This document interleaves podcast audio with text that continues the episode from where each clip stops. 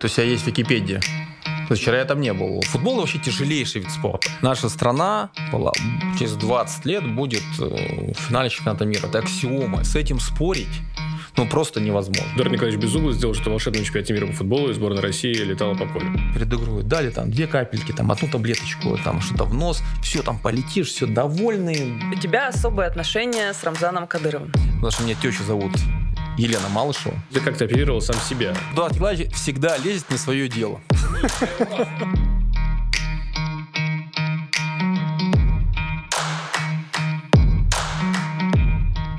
Эдуард Николаевич, мое почтение. Ксения. Добрый день. А мы не будем Ксения здороваться Сергеевна. нормально? Ну что ты мне фот портишь? Хорошо. Ладно, входи, как хочешь. Э- Эдуард Николаевич, Всё. добрый день. Спасибо, что пришли. Здравствуйте. Ксения Сергеевна.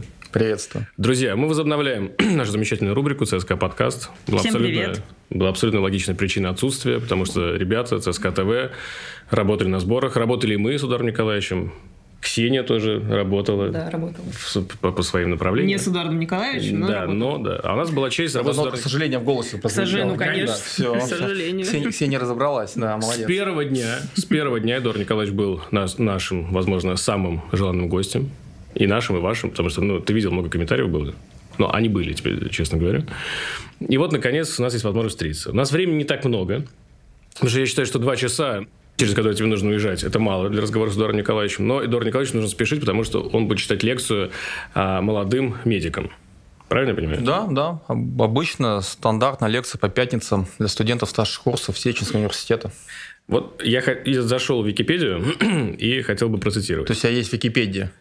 То есть вчера я там не был. Просто я Ну, мы готовимся к эфиру. Окей, все. Да, нет, точно, точно, точно были. Да, значит. Эдуард Николаевич Безуглов, российский ученый и писатель, спортивный функционер и спортсмен-любитель-марафонец, врач высшей категории по спортивной медицине, главный врач мужской национальной сборной команды России по футболу. Это, видимо, они... Ну, вот Википедия много, не Да, будем требовать. Да. да. Председатель медицинского комитета Российского футбольного союза. Актуально. Член медицинского комитета УЕФА. Актуально. Преподаватель кафедры спортивной медицины и реабилитологии в первой Московской государственной медицинской университете имени Сеченова. Актуально, Сеченова. да, доцент кафедры Да. сейчас. Заслуженный врач Чеченской Республики. Да, ну- Награжден медалью Ордена за заслуги перед Отечеством второй степени и благодарности президента Российской Федерации. Да, все по делу. Основатель клиники спортивной медицины Smart Recovery. Ну, в целом, да, один из основателей. Здесь не написано про ЦСКА, но мы-то знаем. Ну, что здесь в Википедии? Да, То есть для да. нее до сих Мне пор кажется, нее лаврать пальцев не сбор. И хватило. наверняка есть что-то еще. Ну, да, в принципе, есть что-то еще, но это, по большому счету, не требует какого-то внимания, отдельного времени. Давайте поможем Википедии. Как? Что еще? Президент, президент Федерации легкой атлетики Московской области, член рабочей группы по развитию физической культуры и спорта при президенте Российской Федерации. Но опять же, мы там несколько раз в несколько месяцев собираемся, обсуждаем значит, злободневные вопросы, и есть вещи, которые ну, окружающим не видны. Но на самом деле на таких встречах, э, где все документируется, э, решается очень много вопросов, которые делают, ну, смею надеяться, делают жизнь всех нас, э, любителей спорта, спортсменов разного уровня лучше. Хорошо, большинство твоих должностей и комитетов, они все-таки имеют под собой медицинские основания, да? Но кроме легкой атлетики, Федерации легкой атлетики. Я врач, я врач. Ну и плюс легкой атлетики. Изначально, когда я был вице-президентом Федерации, Всероссийской Федерации легкой атлетики, э, я шел туда как по линии там, человека, который разбирается в медико-биологическом обеспечении тренировочного процесса, а, который ну, является врачом в первую очередь, и потом уже организатором. При этом в ЦСКА ты с командой на ежедневной основе. Ты провел практически все сборы, ты летаешь на все выездные матчи. То есть я помню, что в «Локомотиве», когда мы с тобой трудились, ты возглавлял медицинский блок, но ты не был в команде на ежедневной основе. Это позволяло тебе заниматься и наукой, и, там, и клиникой. Как сейчас ты все успеваешь, Эдуард Николаевич? Приходится чем-то жертвовать, несомненно. Ну, вообще замечу, что когда клуб ЦСКА приходил, у нас были несколько другие договоренности с точки зрения посещения. это нормально. Да, да, да, кстати, да, да. Ну, Я с удовольствием время с командой провожу, но прекрасно понимаю, что если будет э, необходимость с ней не проводить время, а делать что-то другое, не менее полезное для клуба и команды, конечно, у нас никаких проблем нет. То есть я там, могу на ближайший выезд не поехать, у нас квалифицированные врачи в команде, они спокойно поедут, я могу чем заниматься в Москве. То есть у нас нет такого. То есть есть у нас распределение есть, к этому все нормально относятся. Я вообще считаю, что врач, работающий в команде футбольной, ну, мы говорим про футбол, мы говорим про футбольные команды, не то, что должен или может работать где-то еще, он обязан работать где-то еще. А, почему? Потому что он должен получать практику ежедневно. Футбольная команда – это 25 человек которые в год случаются, если там, ну, хорошо, пусть 30 травм, это много считается. А на трех людей это 10 травм в год распределить. Это, это ничто. То есть, Врач... по сути, у тебя практика отсутствует? Конечно, угу. конечно. И это длится годами. Ты работаешь в команде 20 лет, все эти истории, потому что там знакомый позвонил, все классно. Но это не практика. Врач должен находиться в постоянном тонусе, он должен изучать вместе с коллегами на приеме, там, на консилиумах сложные кейсы, и только так он может э, развиваться. Поэтому у нас в команде э, мы приветствуем чтобы врачи где-то еще, понятно, не в ущерб работе основной, это не обсуждается, чтобы они работали. Да, это сложнее для них, поверьте, можно получать достаточно хорошую зарплату в команде и крылья сложить и спокойно наслаждаться жизнью. Ну, так многие в футболе делают. Э, да, так делают подавляющее большинство людей, работающих в футболе, но я считаю, что... И мы сейчас не только про медицину, давай так скажем. Да, да, само собой. Э, надо все время, все время пытаться развиваться и ставить себе в сложные условия и их преодолевать. Да, это влияет на качество жизни с точки зрения, может быть, семейной жизни. Э, какое-то время можно проводить, может, там, с семьей, но при правильном планировании процесса тренировочного проблем не возникает. Я по-другому-то спрошу спрашиваю, сколько вы спите? С учетом всей вашей занятости. И с учетом ваших рекомендаций, Дор да. Николаевич. Для спортсменов, что спать нужно там 9 часов обязательно, там хотя бы 8 с половиной. Сколько у тебя получается спать? Э, кстати, я наконец начал к ним прислушиваться, к этим да. рекомендациям. И последние года два сплю больше. То есть я в час ложусь, там, в 7 просыпаюсь. Вот. Раньше спал совсем мало, то есть там, часа 2-3 ложился, просыпался в 7, те же 7. Но было тяжеловато, конечно. Плюс надо понимать, сейчас огромный объем научной работы идет в рамках работы внутри клуба огромный объем работы идет. И научные статьи, когда вот вы там остановите их, читаете, нам кажется, ну что там, там, 20 страниц что-то там наваяли. Если речь идет про исследование высокого уровня, то это тяжелейшая работа, кто длится, но раз месяцами. Поэтому умственная работа забирает сил не меньше, надо быть... Поэтому надо спать, того, чтобы просто КПД был выше. Вот у тебя кольцо на безымянном пальце. Слава богу, оно у тебя есть с учетом да. твоего графика. Вот тут есть возможность, можешь пообщаться с супругой через камеру. ну, правда. Ну, а, опять же, жена ну, понимает? Не, ну, Сказать, когда вы будете дома. Нет, жена, жена понимает, да, дома буду, как договаривались, вовремя, на даче. Э, буду вовремя, все это, никаких вопросов нет. А, жена понимает, жена у жены отец, э, академик, известный человек, который, она прекрасно понимает, что умственный труд, труд там ученого, это очень тяжелый труд. Поэтому здесь Надеюсь, она сама доцент, кандидат наук педагогических, не медицинских. Хотя к лечению внутри семьи меня, конечно, не допускает. Mm-hmm. Она говорит, там вот лечи, а вот мы сами разберемся. Вот, я не настаиваю в большинстве случаев. Она все прекрасно понимает, но опять же надо понимать, что она мне строгая. Она все пытается ввести режим, она, она не пытается, она ввела его. Вот это одно слово, там, после 10 часов, там, словно телефона точно нет. То есть до часа ночи нет телефона? С 8 часа. часов иногда раз его нет, но, но, но она входит в положение, она понимает, что все может быть, поэтому там периодически там, раз в полчаса могу подбежать, под на него посмотреть и отбежать. Но при этом, при этом а, любая научная деятельность, никаких там проблем нет. Я ну, раз могу сидеть там весь вечер за статьями. Сейчас докторская пишется, тоже занимает много времени. Здесь полное понимание, наоборот, стимулирует. Ты должен расти, ты должен быть доктором наук, ты должен быть профессором, ты должен двигаться все время вперед, это как раз помогает. Ну, это прям здорово. Мне кажется, такой женщина должна быть. За каждым великим мужчиной, как там было ВКонтакте, стоит великая женщина. Ну, это ВКонтакте, да, ВКонтакте, да. Там не будут. Я тоже так Николаевич, ну, доктор, доктор наук, и мы тебе желаем всяческих э, высот. Ну, давай опустимся на базовый уровень. Вот ты просто отметил, что ты без телефона до сна. Вот, кстати говоря, да, считается, что вот вредно пялиться в телефон перед сном. Это, это правда? Да, конечно. То есть вообще... Вот у меня, например, бессонница, я, я, я прям засыпаю, чувствую, у меня вот еще в, в голове какие-то картинки, что-то, я прям понимаю, что это какое-то перенапряжение. Потому что это вот из-за этого, да? В том числе, и вообще, если мы говорим про правила гигиены с точки зрения сна, да. то в спальне надо спать. Если вы заходите в спальню, температура там, ну, условно, там 18-20 градусов, то есть достаточно прохладно, да, то есть там кровать, подушка определенными свойствами, выключенный свет, и мы в кровать ложимся, чтобы спать. Не чтобы лежать в телефоне, в ноутбуке, там, даже, честно говоря, книжку читать. Правда, многих книжка в слон, сон клонит, да, поэтому как для снотворно можно использовать. Но на кухне мы едим, В спальне мы спим, в ванной мы принимаем душ. То есть мы не, не путаем понятия. Не надо в телефоне сидеть в ванной на Не, ну это ты сейчас говоришь, что... А где тогда? Нет, это же- А, комнаты закончились. ну, А, ну здесь да, здесь вопрос тогда... какая-то философия или у этого есть медицинские не, не, да, как- основания? как- об- об- абсолютно медицинское обоснование, то есть организм готовится ко сну, и вы должны четко, не надо его обманывать. То есть вы приходите в спальню в определенное время, и вообще режим отхода ко сну, а, пробуждения – это очень важный момент. То есть вы можете спать относительно немного, но выбора другого нет, но вы должны стараться ложиться в определенное время, и опять же, надо глупо заниматься, а, например, спортом, в фитнесе напряженно или играть в футбол вечером с друзьями, а потом приходить и там, в 10 вечера прийти домой и удивляться, почему до часа ночи не могу лечь спать, а, заснуть. Ничего там удивительного нет. И вообще одна из самых таких больших проблем современной футбольной медицины, назовем это так, а, является как раз проблема нарушения сна у элитных футболистов, которые часто летают. Это тоже фактор риска нарушения сна, которые играют часто по ночам, а, перед играми принимают определенные рода стимуляторы, ну, разрешен там кофеин, например. А, Затем, опять же, эмоции негативные, позитивные, физическая нагрузка, это все факторы, которые мешают хорошему сну, качественному сну, полноценному сну. И это такая одна из больших самых проблем, можно назвать в современном футболе элитном, Почему? Потому что э, сон является ключевым фактором. Сон, питание и корректная периодизация тренировок. Это три решать это? ключевых э, успехов в футболе, в Как, частности. как это решать, Эдуард Николаевич? Потому что, вот, в частности, после игры спортсмен тяжело заснуть, а на следующий день там, у Влад- Владимира Валентиновича, например, есть там определенные принципы тренерской карьеры, что восстановление, процесс восстановления надо запустить как можно раньше, то есть уже на следующий день утром. Соответственно, ты можешь не успеть нормально даже выспаться к этой утренней тренировке. Вот как это решается?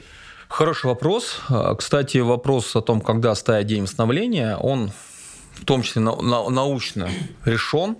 Было, исследование было опубликовано в хорошем журнале очень известными авторами, из, э, а, кто раньше работали в Paris Saint-Germain, а, сейчас тоже не самом плохом луге работает, изучили, когда нужно ставить в микроцикле недельном день отдыха. И показано, что самый оптимальный вариант, если мы говорим про травмы, количество травм, оптимальный вариант не на следующий день после игры, а через день или отдых, или тренировку а без поля. Ну да, без футбольного мяча, не на поле. Поэтому, в принципе, в этой ситуации команда делает все правильно. Но проблема действительно, ты не можешь заснуть, тренировка там в 11-12, ты не можешь ее там до бесконечности переносить на позднее время. Вот, да, проблема такая есть, но опять же, ребята знают, что спать важно, тоже важный момент.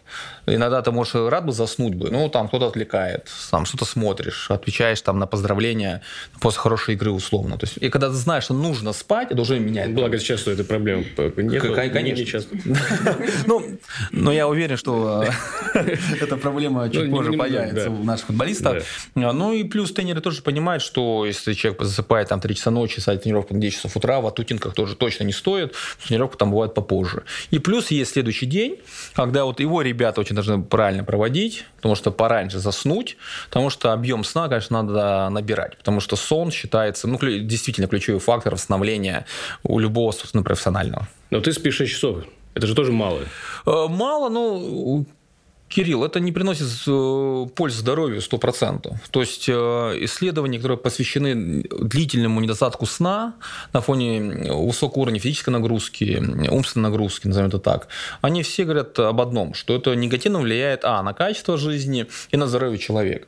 То есть ничто бесследно не проходит. Все, истории- знаете, все истории, что у каждого из нас есть бабушка какая-нибудь, там, не наша родная какая-то, которая до 110 лет жила и курила, и пила, Да-да-да. и все не было. У каждого есть по, по- по- по бабушке. Ну, у кого-то там по дедушке есть.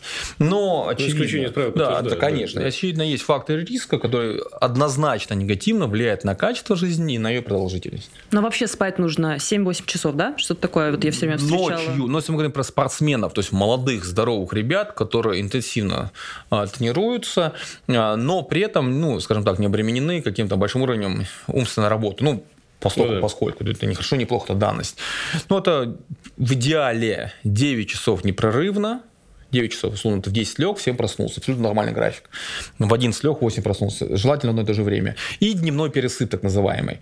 А, Там 30-60 минут. Но он не должен быть дневной пересып, э, дневная дремота, так называемая, да? Не должен быть, не должна быть длительной. Она не должна менять структуру ночного сна. То есть вы можете днем поспать 2 часа, и из-за этого ночью долго не ложиться. Слушай, ну ночью и так в 10 никто не ложится же. Ну, это как работать, Кирилл Борисович. Можно так поработать, что можно устать и лечь спать. Хорошо, если мы говорим об, об- об обычных людях, которые трудятся, ну, вот там, У меня...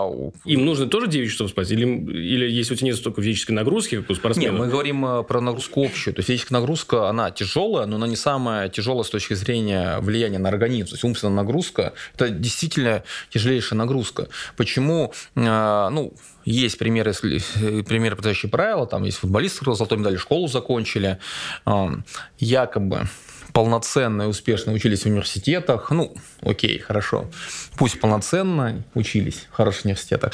Но совмещать действительно очень тяжело. Почему? Потому что умственная э, деятельность требует очень много энергии, и она действительно утомляет. Э, Опять же, есть исследования, мы тоже эти рекомендации даем, что например, перед тренировками, особенно перед играми, необходимо исключать использование каких-либо гаджетов, ну, в идеале часов за 6 до них уже. Потому что это негативно влияет, в том числе на выполнение различных, там, даже технических действий. А кто-то следует? Ну, ну, 6 часов это же много. Ну, мне кажется, прям без, без опять же, телефона ну, в нашем надо- мире. Ну, здесь мы не только про телефон говорим. Понятно, что вы там не даже телефон убирать, но, опять же, если ты просто об этом знаешь, об этом знаешь. То есть, пока ты о проблеме, не, ты не понял, что проблема – это проблема, ты вообще ничего не предпринимаешь. Я захожу в свой телефон, я вижу экранное время 9 часов в сутки. М, ужасающе. Да, Мне да. за- вот за 10, за дес- 12, Действительно, да. да. Вот, и я думаю, что не, не я один такой, и не, Кирилл- не только Кирилл один такой. Когда думаешь, это проблема, ты стараешься минимизировать. Я, например, э, когда ну, стараюсь становиться лучше, устранить какие-то факторы риска, хочется пожить подольше. Хочется прям. Очень хочется жить вечно, но я понимаю, что вряд ли получится. Ну, тем тем более вы знаете, как это сделать, все, как правильно все, кто, питаться, все, спать. кто знал, что знает, что кто думал, что знает, что как, как жить вечно, поверьте, в один прекрасный момент все заканчивалось, они даже не, не было возможности пожалеть. Потому что не туда все пошло. А, Я начал, что убрал там две соц- соцсети, просто, ну, прям вышел, убрал приложение с телефона, и все, тему закрыл. И никаких там проблем не было. То есть, поэтому сейчас там условно там одна сеть зеленым приложением, да, там одна запрещена в России сеть, иногда, иногда через VPN, все. Хотел бы я тоже убрать все соцсети. Ну, Кирилл, это работа, да. Здесь, поэтому всегда, всегда, на самом деле, всегда можно найти компромисс, всегда можно найти вариант. Все остальное это разговор. Закрывая эту тему, все-таки раз у нас такой замечательный доктор, мы не можем не воспользоваться этой возможностью некий лайфхак, может быть, тебя запросить. Вот смотри, вот ты, допустим, мало спишь, и тебе нужно как-то компенсировать. Вот что вот сделать простому человеку? Вот, там что? Купить витамин С, купить витамин В? Вот какой витаминный комплекс? Или, ну, как вот решить? Потому что ты явно не досыпаешь, да? У тебя при этом сумасшедшая умственная работа постоянная. Это уже как- как- как-то компенсировать. Он, например, сегодня не выспался. И я понимаю, что я разбит. У меня что-то голова, она не болит, но она такая вот, ты понимаешь, пелена некая. Вот как это компенсировать? За счет чего? У нас, у россиян, есть несколько уникальных качеств, Так. черт характера. Так, Ну, там, давай. там, особенности там, менталитета нашего. Одно из них, мы про одну поговорим сейчас, да, из них, это, конечно, получить простой рецепт Конечно. на решение какого-то... Конечно. Ну, может, не только у россиян, кстати, но... Я убежден, что- Ну, да, да, то есть, Да, условно, вот, а, одна таблетка, один укол, один совет. Все. НЗТ, помнишь? Да, да. А, к с- Ну, не знаю, к сожалению или нет, но такого рецепта нет, и быть его не может. Но есть правила, соблюдая которые вы повысите вероятность того, что этот фактор риска, ну, недосыпанием сейчас говорим, он будет ме- менее влиять негативно, менее выраженно влиять на ваше качество жизни. Вы должны приучить себя засыпать в одно и то же время. А, опять же, не надо в 10 засыпать, если не получается, но приучите в одно и то же время. А, вы должны приучить, соответственно, стараться высыпаться. Ну, просто пробуждение без будильника – это, конечно, привилегия Не наши? ну, я тогда подозреваю, даже не знаю кого, да, мало таких людей, наверное, А, но тем не менее в одно и то же время ложиться. Правильно вести себя перед сном. То есть, ну, если вы прям наелись перед сном, то тяжело ожидать, что у вас будет легкий, там, спокойный сон, или там вы потренировались. Поэтому там за три часа уже все же надо исключать э, прием пищи, ну, по крайней мере, там, тяжелый какой-то, да. И тренировку тоже. А, Тренировку, само собой, не обсуждается. И стараться, знаете, очень хорошее, ну, стараться днем, вот чтобы вот этот пересып, а, так я так называю, там буквально 30-40 минут. Тоже показано, что КПД вечером будет выше. Знаете, к этому подходить так. Не то, что я вот полчасика посплю днем. А то, что подходить просто невозможно. Потом просыпаешься, какой сегодня Да, год, да, да, да. что вообще Бывает произошло. такое, да. То есть ты спишь не для того, чтобы там вот поспать, но чтобы лучше работать и больше сил у тебя второй полдня, ты поэтому спишь. Ну, можешь себя этим успокоить. Ну и самое главное, не надо рассчитывать на то, что вот я в понедельник, вторник, там, четверг сплю по три часа, но вот в выходные и высплюсь вдоволь. То есть выспаться э, в выходные, нагнать неделю точно Невозможно. не получится.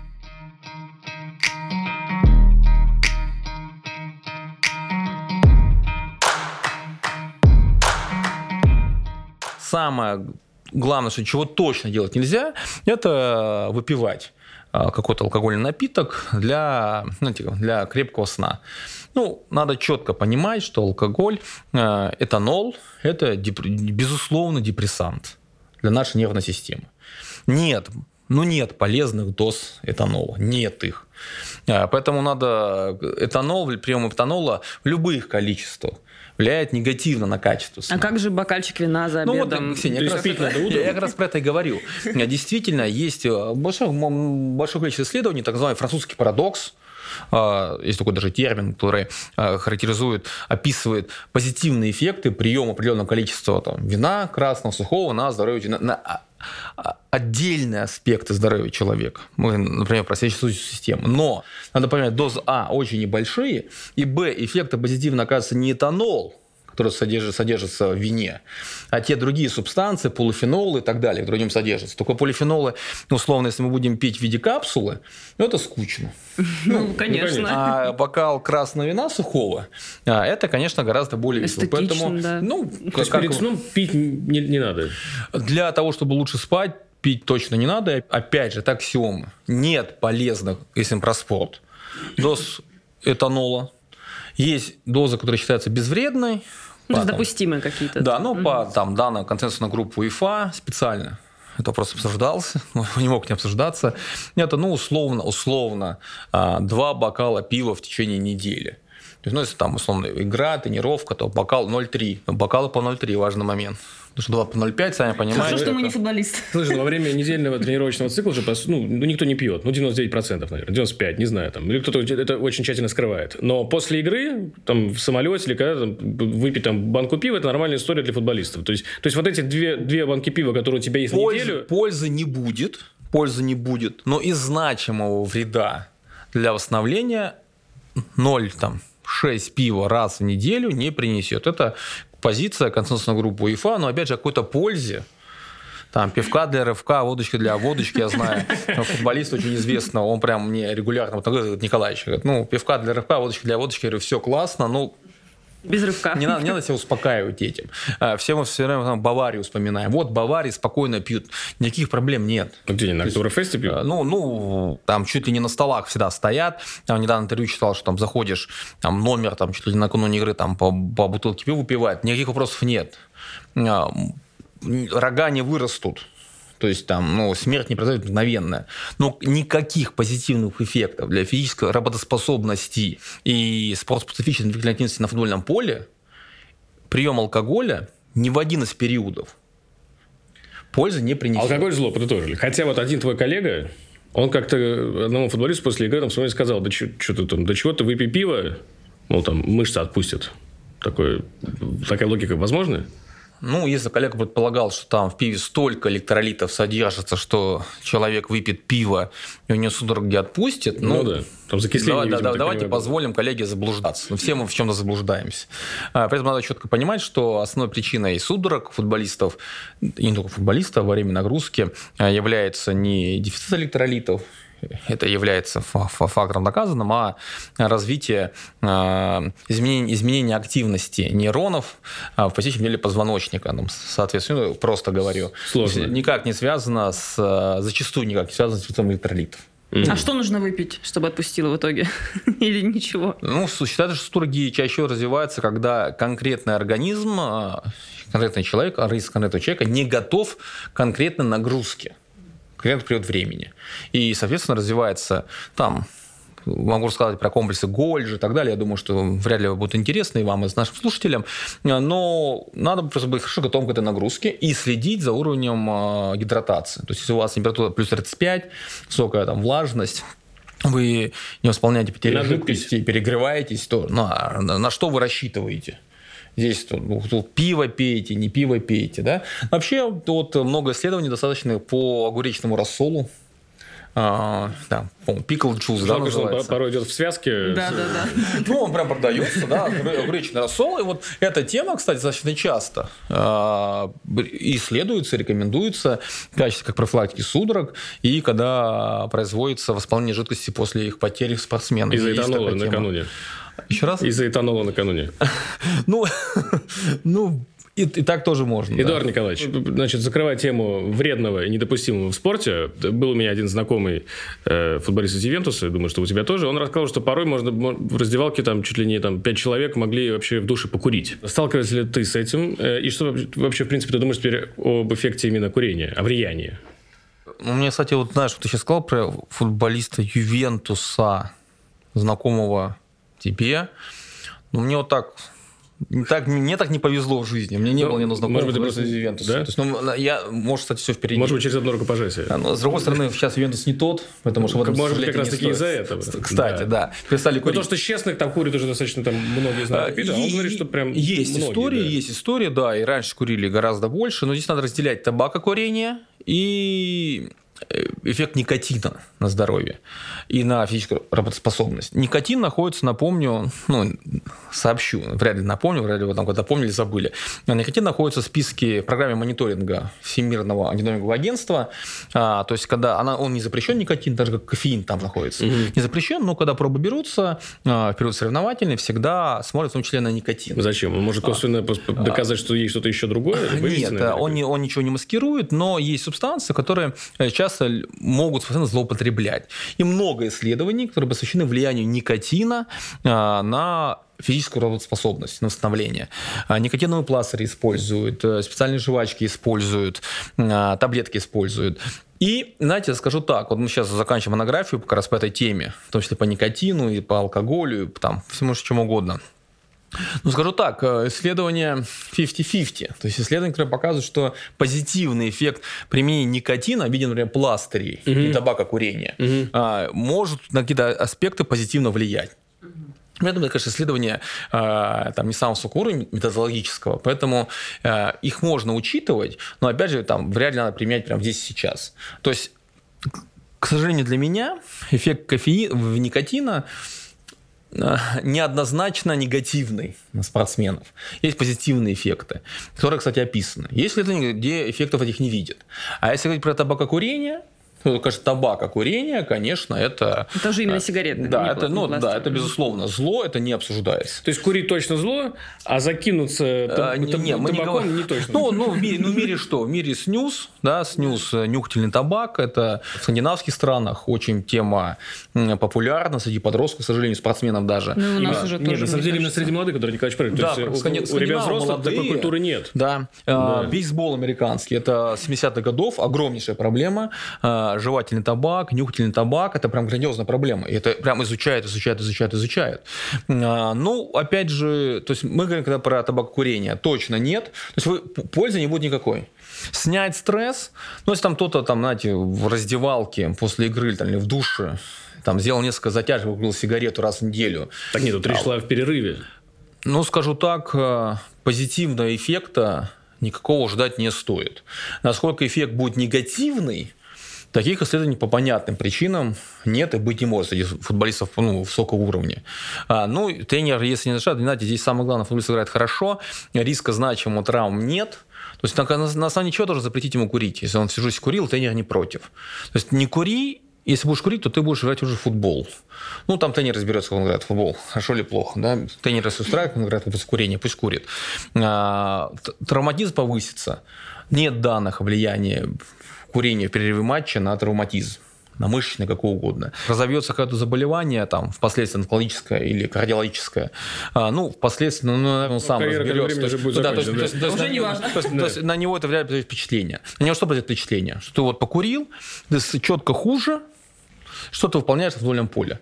А таких исследований нет. Сегодня, когда организм молодой, то мы можем залить какие-то резервы организма и что-то там компенсировать за счет молодости, сил, здоровья, а потом уже ну, это те риски, которые мы берем уже на себя на дистанции жизни, что называется. Да? В том числе, но надо четко понимать, что в отличие от спортсменов профессиональных, у них их двигательная активность, их успешность и двигательная активность на поле, которая в том числе входит в понятие спортивная успешность, у них, она четко контролируется. Сколько ты пробежал, на какой скорости, Э, как изменился там какие-то показатели на фоне приема там чего-то, да. Угу. То есть они, мы можем что-то сделать плохое для здоровья, и снизив нагрузку, активность какую-то без качества для своей специальности mm-hmm. профессии, пережить это, они этого не могут сделать. То есть у них настолько высокий уровень у большинства спортсменов профессиональных экстра-класса, футболистов в том числе. Это тяж... Футбол вообще тяжелейший вид спорта. Очень многие это недооценят, когда на диване лежим, смотрим, ну что, там шагом ходят. Это тяжелейший вид спорта. Э, много исследований, которые посвящены физиологии футбола, там нагрузка колоссальная на организм. Поражение мышц функциональное колоссальное происходит. Влияние на суставы колоссальное. Поэтому здесь это не так все просто, как кажется по телевизору. А, и здесь надо четко понимать, что у них их влияние негативное чего-либо, алкоголя, там, никотина, табакокурения, на их качество жизни, их профессию, может быть гораздо более выраженным, чем у обычных людей, которые просто в эти зоны интенсивности любой ну, не заходят. Кирилл Борисович еще не проснулся, голова болит после слона вчерашнего.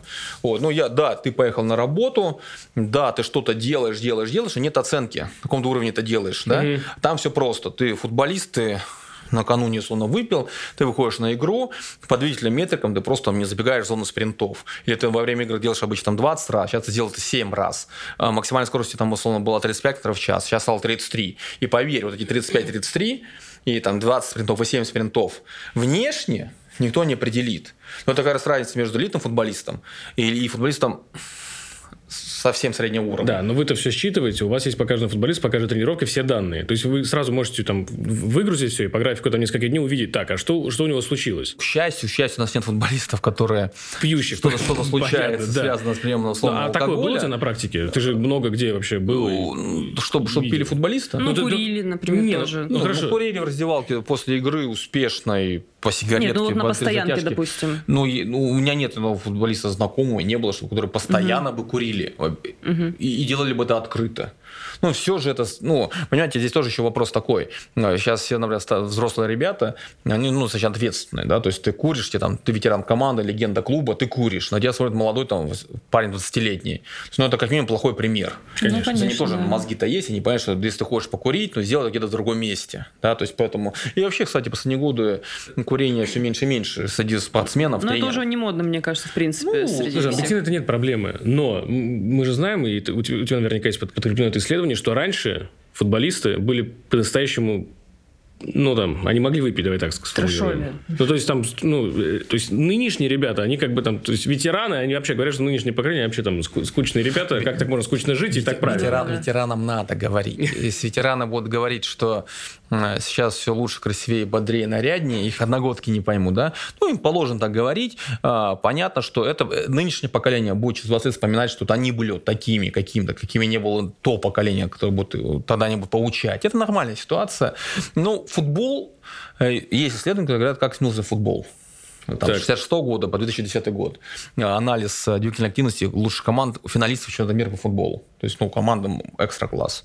Футбол стал просто на 30% более интенсивным, скорости выросли на 15-20%. То есть это вид спорта один, футбол, игра 11 на 11, но э, специфичность, требования к игрокам выросли просто колоссально. Поэтому уже не вариант, наверное, вести такой образ жизни. А, не вариант, но идет селекция другая, конечно, идет селекция. Но опять же, про селекцию э, в 60-х 60 годах э, на сравнить рождаемость на, в СССР и в России сейчас э, рождаемость на тысячу населения э, в два раза меньше. То есть людей просто меньше. То есть мальчиков меньше, которых мы берем в футбол.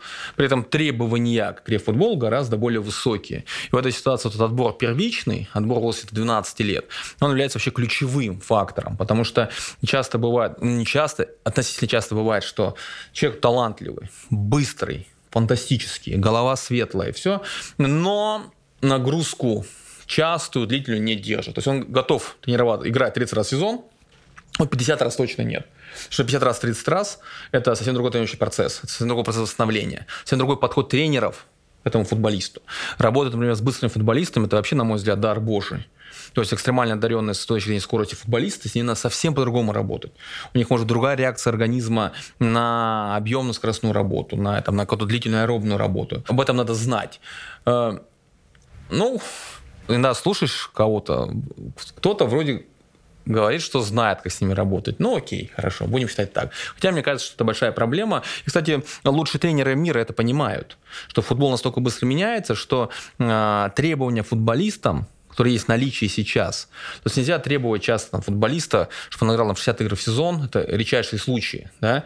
А, почему? А, потому что отбор, когда они были маленькими, проводился, были другие требования к футболистам. Сейчас все меняется.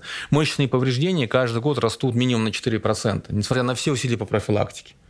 Количество повреждений связок крестообразных не растет. А мышечных повреждений для всем профилактики, а, разминка, стретчинг специальный, физиотерапия, все, все меняется.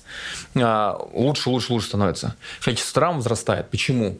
Потому что меняется футбол, а, что на скорость, чрезмерно сбиток скорости по объему реагирует? Торможение ускорения мышечная ткань. Поэтому мышцы повреждаются чаще и чаще, несмотря на все усилия. Слушай, ну вот Юрген Клоп, например, показательный пример. Когда он пришел в Ливерпуль, там он сразу стал играть в свой футбол. Считается, что футбол Клопа, наверное, там один из самых интенсивных. И первый сезон было сумасшедшее количество мышечных травм, потому что футболисты, к которым он пришел, они, в принципе, были не готовы к такому. Их, может быть, не готовили к такому, может, они, в принципе, не готовы. Но показательно, что тот состав, из него там остался только Джеймс Милнер, там, по большому счету, больше никто. То есть, дальше уже, видимо, приобретались футболисты, которые, в принципе, изначально физически, они готовы к такому футболу и готовились они таким же образом. Да? Полностью согласен, полностью согласен. Вообще, в принципе, когда мы начинаем изучать современный футбол, требования футболистам, которые отличаются по, по позициям, зависит от требования, зависит от тактической схемы используемой, там, три защитника, два защитника, да. там, двигательный конструктор меняется. Но современный футболист – это очень быстрый футболист, очень быстрый футболист. Это футболист, который э, выносливый, и при этом который может быстро восстанавливается. То есть кру- крутой футболист, который быстро и который между паузами, между ускорениями, он быстро восстанавливается. Бывает, что может там раз все сделать, но восстанавливаешься там долго, там, минуту, минут, там, минуту 10, 30-40 секунд, 30-40 секунд. Но здесь тоже на самом деле все исследования есть. И вот такой цифровой портрет элитного футболиста, на самом деле он понятен. То есть кого искать. Другой вопрос, что ну, нам говорят, мы когда там тоже с лицензией разговариваем, говорят, ну классно, все вообще классно. Человек должен бежать там 20 метров за 2,7, там прыгать там да, ну, с движением там, за 55. Не, нет, даже с мячом. Ну где таких найти-то? То есть у меня есть, который бежит там 3,2, там 3,1, который прыгает там 35, вот, ну и с мячом там, там. Другая крайность бывает, что когда мы до поры до времени, э, ребята со светлой головой, хорошей правой-левой ногой, э, там, играют, и при этом являются ранее созревающими, это просто по кречфе, они mm-hmm. доминируют. А потом э, в период там, 16-17 лет все стабилизируется, у них, кроме силы головы, который хватал на юношеском уровне, нет ничего, да, а, и они, соответственно, потихонечку уходят. Поэтому это сочетание. То есть футбол, конечно, не легкая атлетика, не обсуждается. Но современный футболист – это очень быстрый спортсмен. Это требование современного футбола, это аксиома. С этим спорить ну, просто невозможно.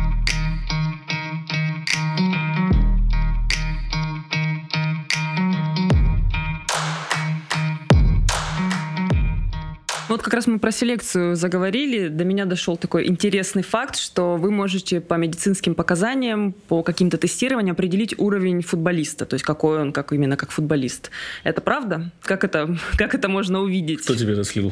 У меня есть инсайдер. Вообще нет, это неправда. Это ну, неправда. Ну... Конечно, мы не можем по э, тестам определить, хороший нехороший футболист. А, мы используем в своей работе. Но опять же, на самом деле, программы, а, так называемая, так называемая программа идентификации талантливости в мире, они очень активно применяются. В Швейцарии, в Соединенных Штатах Америки, в Германии. Ну, это, мне кажется, три, в Англии. Вот это четыре страны, четыре лидера. В Скандинавии они чуть попозже начали, чуть по-другому они идут, но суть плюс-минус та же самая. А, в основе лежит всегда целостная оценка, так называемая, комплексная оценка.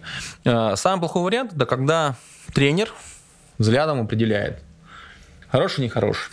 Ну, мы знаем, где это наиболее часто происходит, в какой стране, да, то есть, ну, тренер посмотрел, хороший, все классно, берем. Второй вариант, тоже ничего, хорошего, ничего то хорошего нет. А, быстрый, сильный, выносливый. Ну, вот как Кирилл сказал, футбол-то не очень играет. Всегда оценка должна быть комплексна. В лучших программах идентификации талантливости в мире а, оценивают, э, берется оценка субъективность для тренера – двигательные качества, специфичные в том числе, там дриблинг скоростной, жонглирование, там специально, там очень много интересных э, тестов для этого делается. Оценка семьи футболиста юного, тоже важный момент. Оценка психотипа самого футболиста И все это делается в течение года-двух несколько раз. Это идеальный вариант, который позволяет, ну, по данным вот швейцарским программам талантливости, достигать 80% э, точности в прогнозировании успешности футболиста. Ну, имеется в виду, заиграет он на уровне профессиональном или не заиграет. Андрей Николаевич, я думаю, что вопрос вот Ксюши состоял в том, что э, мы, например, знаем историю про Ушакова, Э, который ты, по большому счету, заметил, просто исходя, я так понимаю, из тестов. Правильно? То есть ты не как э, там, тренер оценил, что вот смотри, что он делает на поле, а ты просто посмотрел на тест и увидел, что человек очень хорошо прыгает, очень быстро бежит. Дальше, если твое мнение совпадает с селекцией, которая видит, что он еще и с мячом умеет что-то делать, у него и показатели там такие-такие, то вот, вот, вот он и есть вот идеально как бы комплексная оценка. Да, добавим сюда психологический портрет, там изучение семьи и так далее, и так далее. Вот у тебя будет тот самый комплекс. То есть вот мы, прости, вот мы в прошлый раз как раз разговаривали с Мавсисяном Андреем Николаевичем, он говорил, что есть ай-тест, то есть такая по старинке, что называется. Есть его, его селекция, которая смотрит по цифрам именно футбольным. И вот если сюда добавляется твоя комплексная оценка его вообще состояния скелета, возможностей и так далее, то мы получаем понимание того, перспективный малыш или нет. Или не малыш, ну и взрослый тоже, да. В целом, да. Ну, если, если говорить просто, идеальная программа идентификация талантливости должна находить, выглядеть следующим образом. Это идеально. Вот просто надо реализовать и тему закрыть. Наша страна была, через 20 лет будет э, в финале чемпионата мира бороться будет. Я рассказал то, что там у нас холодно, там Не нет условий, все, ну, это сказки. Первое, самое главное, необходимо э, повысить максимально быстро и жестко повысить компетенции, квалификацию всех тренеров, кто работает в футболе. Я говорю про детский юношеский футбол не про элитный футбол. Как? Сразу давай, как? А, ну, Академия РФС это делает, э, сейчас аккредитация происходит. Ну, в клубе у нас у нас приказ по клубу, ты прекрасно знаешь, у нас есть программа ЦСКА ПРО, где 14 модулей на год рассчитаны все аспекты футбольной медицины, футбольной науки. От там, строения мышечной клетки до развития силы и мощности в долгосрочной перспективе. И весь клуб, все сотрудники клуба, соприкасающиеся с футболистами любого возраста, должны его пройти. Все, у нас все проходят. У нас сейчас закончится, заканчивается второй модуль.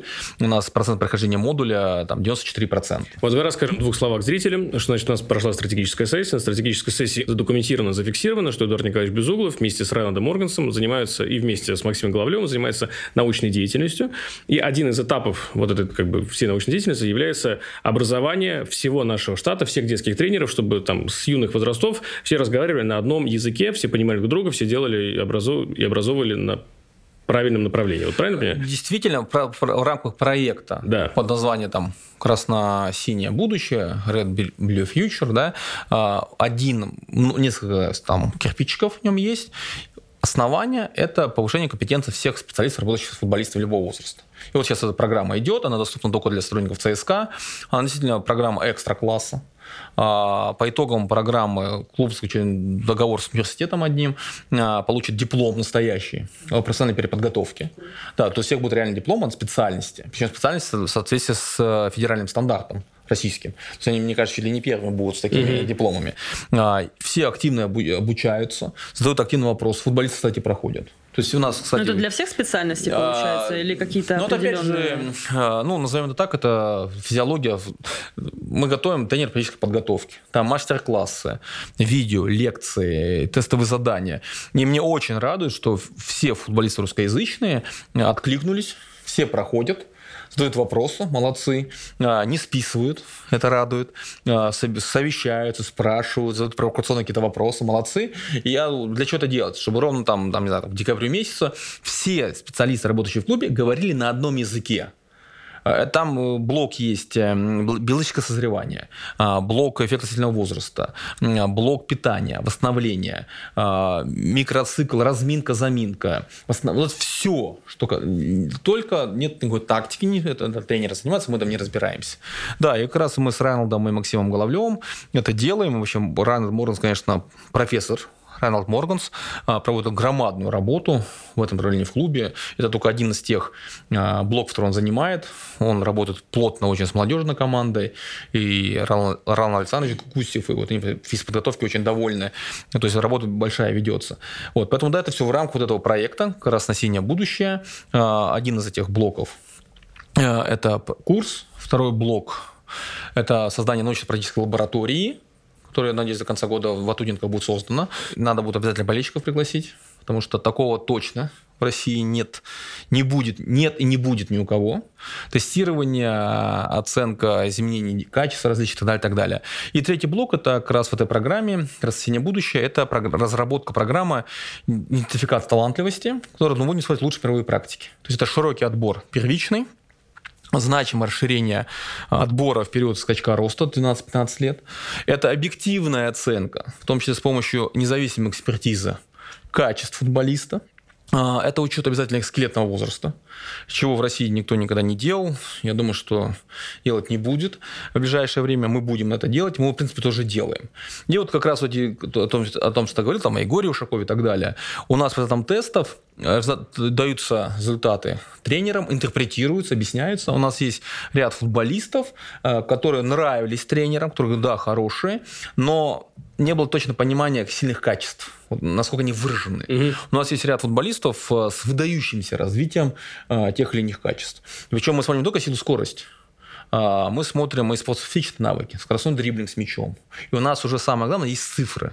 То есть, когда, ну, не знаю, там, скоростной дриблинг с мячом, по нашей схеме, мы взяли ее из немецкой программы идентификации талантливости, э, схему теста самого, там цифра 8,2. Это какая дистанция? Ну, это, это, это, это, это тест. Это, то есть там э, дистанция, она фиксирована, фиксирована. Это Хёнером все описано, мы просто тут э, скопировали, ну, это в открытом доступе находится. То есть это не какая-то, не какой-то метраж там, он не важен метраж. Ладно, схема теста, у нас специально там все отмечено, все, что был стереотип. 8,2. Хорошо это, плохо, ну, кто его знает. А мы знаем, что такое хорошо, что такое плохо. Не только футболиста 13 э, лет, но и футболиста 13 лет с поздним созреванием, с ранним созреванием. Поэтому мы прям можем по каждому футболисту сейчас уже точно сказать, насколько он, где он находится среди своих сверстников, где он находится среди детей с таким же уровнем скелетного возраста, не паспортного, а скелетного возраста. Да? Это очень важно, и э, могу без должной, э, без ложной скромности сказать, что у нас 3-4 футболиста получили должное признание, так сказать, так скажем, не основного состава, ну, состав это не, не сильно актуально, именно благодаря вот этим тестам, когда тренеры были ну, поражены насколько деление качества выражено. Ну, а тренеры без этих качеств не видели просто с точки зрения, там, вот, вот как человек играет в футбол? Да, видели, опять же, даже не обсуждается, то есть первично футбол. То есть у нас же в Академии ЦСКА, Академия ЦСКА – это одна из ведущих российских академий. Там детей, кто не играет в футбол, ну, их, их мало, да, то есть, ну, их нет на ведущая академия. Насколько хорошо они играют, другой вопрос. Просто мы оцениваем качество не только с точки зрения возраста, хронологического, а с точки зрения скелетного возраста. В команде 15-летних детей может быть дети, которые скелетного возраста 17 лет, и которым 12 лет. Какие шансы 12-летних против 15-летних? Никаких. Мы понимаем, никаких. И вот если мы теперь э, смотрим на это, то мы понимаем, что вот на самом деле талантливый парень, просто ему нужно еще чуть-чуть окрепнуть, подрасти, и у него есть для этого все. Да, тренер понимает, что он там младше на полтора года, мы сравниваем, а сравнивая с полуторалетними, э, с его ровесниками реальными, а, мы видим, что он просто в полном порядке. И мы понимаем, что у него есть гандикап есть в полтора года достичь, он будет прогрессировать. И на этом основаны множество программ идентификации талантливости, которые в Швейцарии проводятся, в Германии Но проводятся. Не у нас. У нас, я, я прям, если кто-то если послушает наш подкаст, с некоторых других клубов скажут, ну, у нас это все давно уже есть, это мы знаем, банальности говорят, само собой, ну, пусть живут в этом убеждении, ну, не будем их переубеждать. Ну, этого близко, близко нигде нет. Даже вот сотой части, да, если кто-то с этим из других клубов не согласен, мы можем мини-подкаст провести, собрать, и мы здесь на молекулы э, разберем ситуацию. Мы не будем, как бы сказать, лезть в чужие студии, чужие базы, будем да. заниматься развитием да, Согласен. Самосто... своим. А вот проблемы, да, о которых также часто говорят. Первое. Леонид Викторович Слуцкий когда часто высказывался, что есть футболисты-акселераторы, да, как бы правильно, то есть они, они развиваются чуть раньше, понятно, что тренеру выгоднее поставить его, он там заточит всех остальных, команда выиграет, тренер доволен. От этого нужно уходить, как бы, то есть, с одной стороны, и здесь очень, очень сложный баланс. Должен и выигрывать, с одной стороны, иначе как же, как, как без духа победителя, там, в ЦСКА в частности, да, вот такой тезис, с которым сложно спорить. С другой стороны, ну, если мальчик просто развивается позже, ты его потеряешь. И вот здесь как раз-таки второй момент, что большинство футболистов, я так понимаю, что статистически они в мире январские, да? Из этого можно сделать ложный вывод, что январские дети вообще талантливее. Но это бред, потому что... А, потому что давным-давно в образовании, уже там более 70 лет, в спорте уже почти 40 лет, доказано, что преобладание инвалидских детей, ну, детей, рожденных в первый квартал в спорте, да. связано, называется эффектом относительного возраста. А, этот эффект относительного возраста очень широко развит в футболе, элитном хоккее, ну, в мире, в регби, в бейсболе. Связано ровно только с тем, что когда дети в видах спорта с ранней специализацией и высоким уровнем конкуренции, это важнейший момент, в 6-7 лет, когда набирают, январский, февральский ребенок просто банально на 6, 7, 8, 9 месяцев старше сентябрьского, октябрьского, ноябрьского. Это не гарантия, но с большей вероятностью будет более зрелым и банально иметь больше жизненный опыт. То есть, э, когда у Георгия Борисовича будет э, сын, э, словно в 6 лет, один месяц – это один ребенок.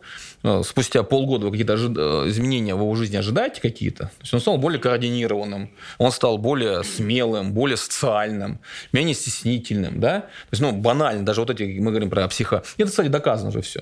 И это связано ровно с этим, и к сожалению, к сожалению, мы активно это просто изучали, публиковались в лучших зарубежных журналах.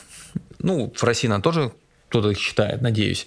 А, ведущих академиях футбольных а, до 50% детей из ныне занимающихся рождены в первый квартал, в четвертый квартал всего ну, 7, 8 до 10 процентов. Это проблема в легкой атлетике, это проблема в хоккее, ну, если говорим про Россию, и в футболе. Проблема большая. То есть это не значит, что январский ребенок э, хуже, нет. Это значит, что когда происходит отбор, надо адекватно оценивать, кого с кем мы сравним. Один из вариантов там проводить набор, разделив там на, на полугодие. Понятно, что среди январского тоже есть само собой путь созревающий. Среди декабрьского есть ранний созревающий. Представляешь, если декабрьский ранний созревающий, там на год да. старше, да. он становится январским, правильно? Всего лишь январским становится. Знаете, если январский ранний созревающий, он становится не на год старше. На два. А на два старше. В этой ситуации, вот мы сейчас тоже, сейчас как раз в следующей стратсессии готовим отчет по деятельности, мы видим, что в российском футболе, скажем так, эта проблема, мягко говоря, не решается, мягко говоря, не решается. И, к сожалению, пока она не решается, мы будем терять огромное количество детей, до 70% детей теряется только вот за счет этого. Она может решаться у нас внутри клуба вне контекста решения на уровне просто страны, РФС и каких-то изменений, там, не знаю, в регламентах по полугодиям, не знаю, что, что можно фиксировать, биологический возраст при наборе, это, это, ну, это сложно? Нет, на самом деле, хорошо просто задал, как раз вот в рамках проекта э, «Красно-синее будущее» основная программа, основная часть ее, это как раз э, изменение подходов э, в первичном отборе, при первичном отборе детей и при селекции в период скачка роста. В клубе полная поддержка руководства в этом отношении есть, полная поддержка стороны Академии во главе с Олегом Ильичем Парнауховым, полная поддержка стороны Андрея Николаевича Мафисяна, а, главы, ну, скажем так, службы селекции нашей. Спортивного да? директора. Спортивного директора, да. Романа Ильича Бабаева. А, поэтому здесь, я думаю, что я, я надеюсь, что не позже, чем в июне а, новая программа, система заработает, и болельщики обязательно увидят ее как она, что изменения увидят. Я надеюсь, что лет через 5-6 э, это позволит кардинально изменить э, ситуацию с точки зрения конкурентоспособности футболистов, которые, а, оканчивают академию, а, и Б, которые закрепляются ну, в составе первой команды или за приличные деньги продаются а, в другие клубы.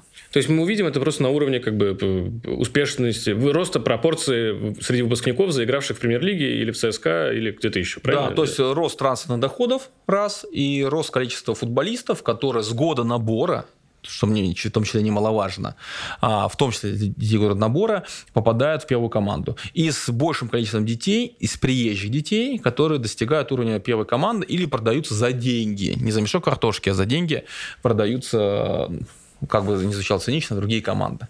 Это, этот путь, по которому идут э, очень много команд в мире, и внутри клуба было принято руководством, что это самый оптимальный вариант. Не жать никого, надеяться ни на кого, двинуться сами. Почему? Потому что авторитет у ЦСКА есть, понимание есть, и самое главное, самое главное, я общался в свое время э, до работы в ЦСКА еще, когда мы эту тему с подачи руководства РФС запускали в 2019 году еще, в РФС были встречи с руководителями академий, э, но я смотрел на них, я понимал, что, а, э, Большинство из них просто вообще не понимает, о чем речь идет. Угу. А, большинство из них искренне считает, что никаких проблем нет, все нехорошо. Вот. А, ну, в таких ситуациях работ, ну, ничего не сдвинешь. Говоря про наш клуб, есть полное понимание стороны всех заинтересованных лиц. Поэтому я настроен позитивно. Вы можете спросить, почему, почему здесь вообще я? я? Я, кстати, хороший вопрос. Я врач, да, но я на протяжении последних нескольких лет как раз активно занимаюсь, в том числе идентификацией талантливости. То есть биохимические маркеры, гормональные маркеры, потенциально успешные генетические маркеры. И у нас такая есть международная группа, которая ходит специалисты из Соединенных Штатов Америки, Англии, Финляндии, Польши который очень-очень э, большую работу проводит. И вот прям, я надеюсь, в этом году, вот итогом этой работы, уже много статей опубликовано, итогом будет такая огромная монография. Э, на английском языке ее уже заказали, большое издательство зарубежное. Ну, Внутри клуба она точно будет доступна всем желающим. Что делать с ней с точки зрения распространения, не знаю. Хотя, с другой стороны, знаете, мне мой друг говорит, можно все печатать смело открыто, потому что никто читать не будет. Хотелось бы ошибаться. Ну, мне да кажется, я думаю, пока, будут. Пока, ну, мне тоже некоторые... Я, знаете, я, я точно прочитаю. Я, знаете, я, есть такая социальная сеть, ResearchGate, э, научная, она не запрещена в России. Угу. У меня там есть профиль и так далее. Там есть такая функция хорошая, где можно смотреть, какие страны, люди из каких стран читают твои статьи. Ну, там и смотрю, ну, иногда захожу, смотрю. И где Россия? А, ну, условно, условно, есть статьи, которые там почитали там более тысячи раз. Именно в этой сети это хороший результат считается. Там 350 США, 120 И Канада, одно твое прочтение из России. Да, Великобритания, там, за 55. Индия, 17. Россия, там, 3. Да, я, моя супруга и мой друг, да. Я умом понимаю, что, ну, ну это без комментариев.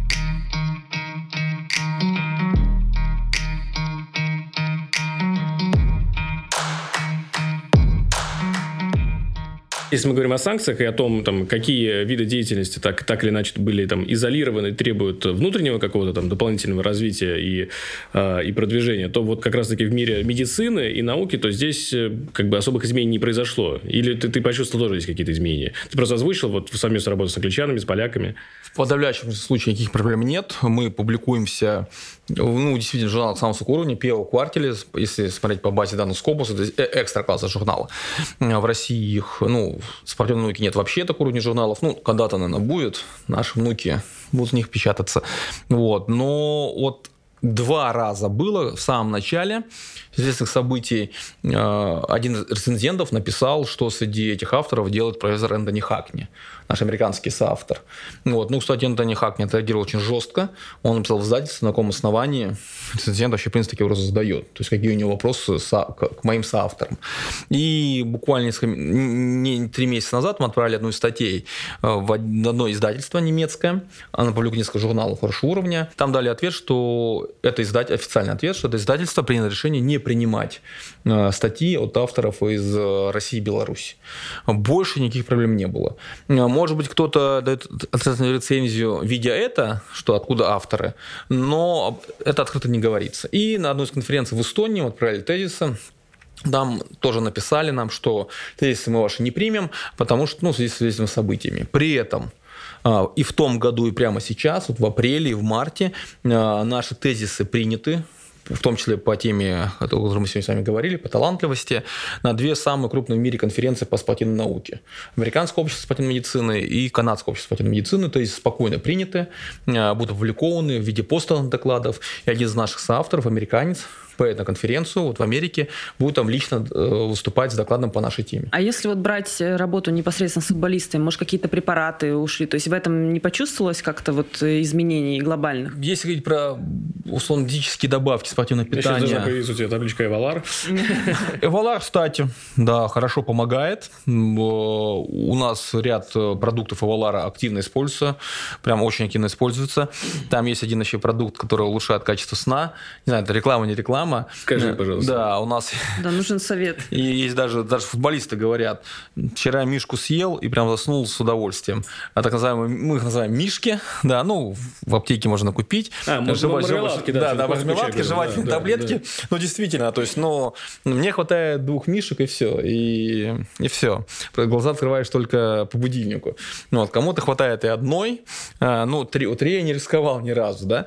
Ну, понятно, все разрешено, не обсуждается. То есть по спортпиту больших проблем мы не видим. По диетическим добавкам тоже никаких проблем не видим. По ну, да, то есть в нашей практической деятельности э, никаких, никаких ограничений нет. По операциям, к счастью, к счастью, у нас оперативных вмешательств в основного состава последние там, два года не было, к счастью. А, но вот у нас был случай операции, когда надо было сделать операцию за границей. Э, спокойно мы связались с нашими финскими коллегами. Я знаю, были проблемы по оплате одного из клубов РПЛ, э, тоже с Финляндии.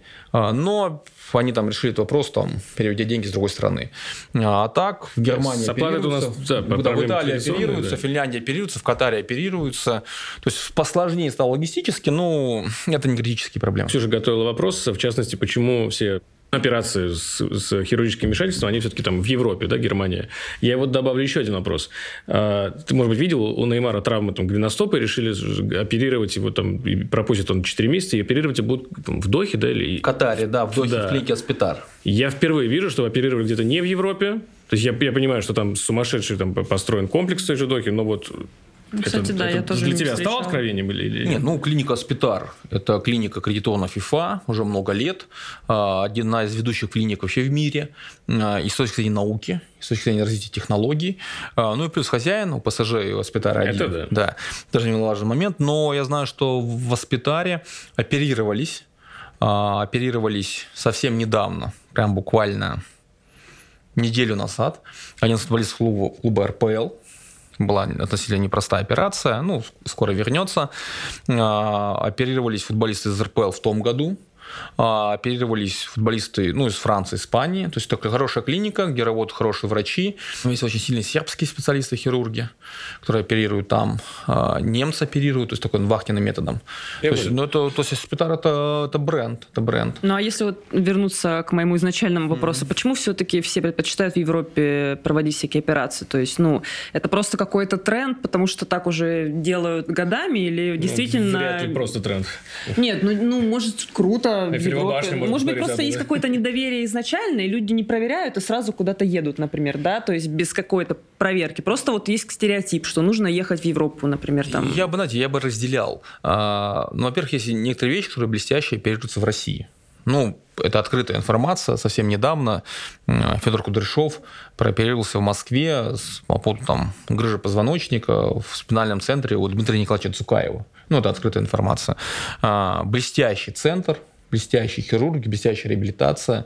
И я просто знаю, кто сейчас там находится после операции, кто планирует там провести операцию, кто ее делал. Но это спортсмены экстра-класса. Экстра-класса. В том числе из-за рубежа. А, то есть спину, ну, я, в принципе, имею возможность оперировать, если вдруг того, что случится, там, ну, возьму кредит, поеду, если надо бы, то я бы спокойно оперировался бы Зукаева, если были проблемы со спиной блестящее место.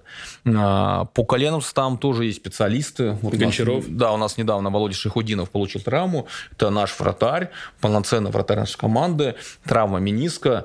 Поставили диагноз, отправили в Москву. Евгений Николаевич Гончаров, мы об этом писали тоже. Блестяще соперировал мениск. Через 25 дней футболист, медиальный мениск подчеркну, потому что разные там, с латеральным мениском в сроке реабилитации. Через 25 дней он вернулся в общую группу, никаких проблем вообще нет вообще. И тот же Евгений Николаевич оперировал балерин Большого театра вернулись, все у них хорошо. Я бы с чем это связал? В Европу тоже едут а, конкретным хирургом.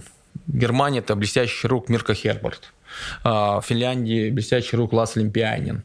А, блестящий хирург Яри Сало. В Италии профессор Перполо Мариани. То есть едут конкретным хирургом. В России хирургов много, которые могут делать операцию, они тоже есть. Но далеко не всегда способны профессиональные попадали к ним – и самое главное, потом не совсем проблемы были с реабилитацией. То есть возникали почему? Потому что не было преемственности. Ты когда едешь в Германию, хирург, который уже много людей оперировал, ты знаешь, что уже спокоен. на поток. Конечно. Да. И, ты, и ты уверен в этом. И плюс реабилитация, да, то есть она совсем другого уровня с точки зрения преемственности здесь. Но я знаю, что, например, в клубах РПЛ уже, ну, трех-четырех ведущих клубов РПЛ уже несколько лет вся реабилитация послеоперационная проходит в клубе. Здесь никаких вообще вопросов никуда уже не отправляют. Операцию сделали, вернули назад, сразу. Это большое достижение. Ну, как только у нас в Москве, в России появятся хирурги, мы четко знаем, ну, вот Евгений Николаевич Гончаров, да, то есть мы четко знаем, что ну, коленный сустав э, можно смело там, доверять. Почему? Мы знаем его, мы знаем исходы, мы знаем отношения, то есть все. Почему? На кого менять? Да, поэтому едет он в Германию, будем в Германию отправлять. А так, конечно, основная масса едет и сейчас едет в Германию. Там, ну, я знаю, к Миркархербату едут еще очень много людей. Профессору Лас Лимпианин, он это вообще ну, для меня номер один в мире с точки зрения мышц сухожилия. Он оперировал а, наших футболистов Магнусона, а, Бруно Фукса, а, оперировал там в свое время. Ну, вот все, что в мире происходит, Спинацолла, Рауха, это все, скажем так, его рук дело.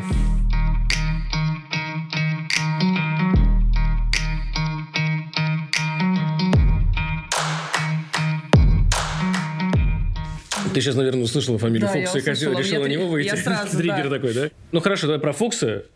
Да, нельзя не спросить про Фукса. Что с ним не так глобально, да, ну то есть почему вот так происходит с ним? Вопрос лично для меня, лично вот в этот день максимально сложный.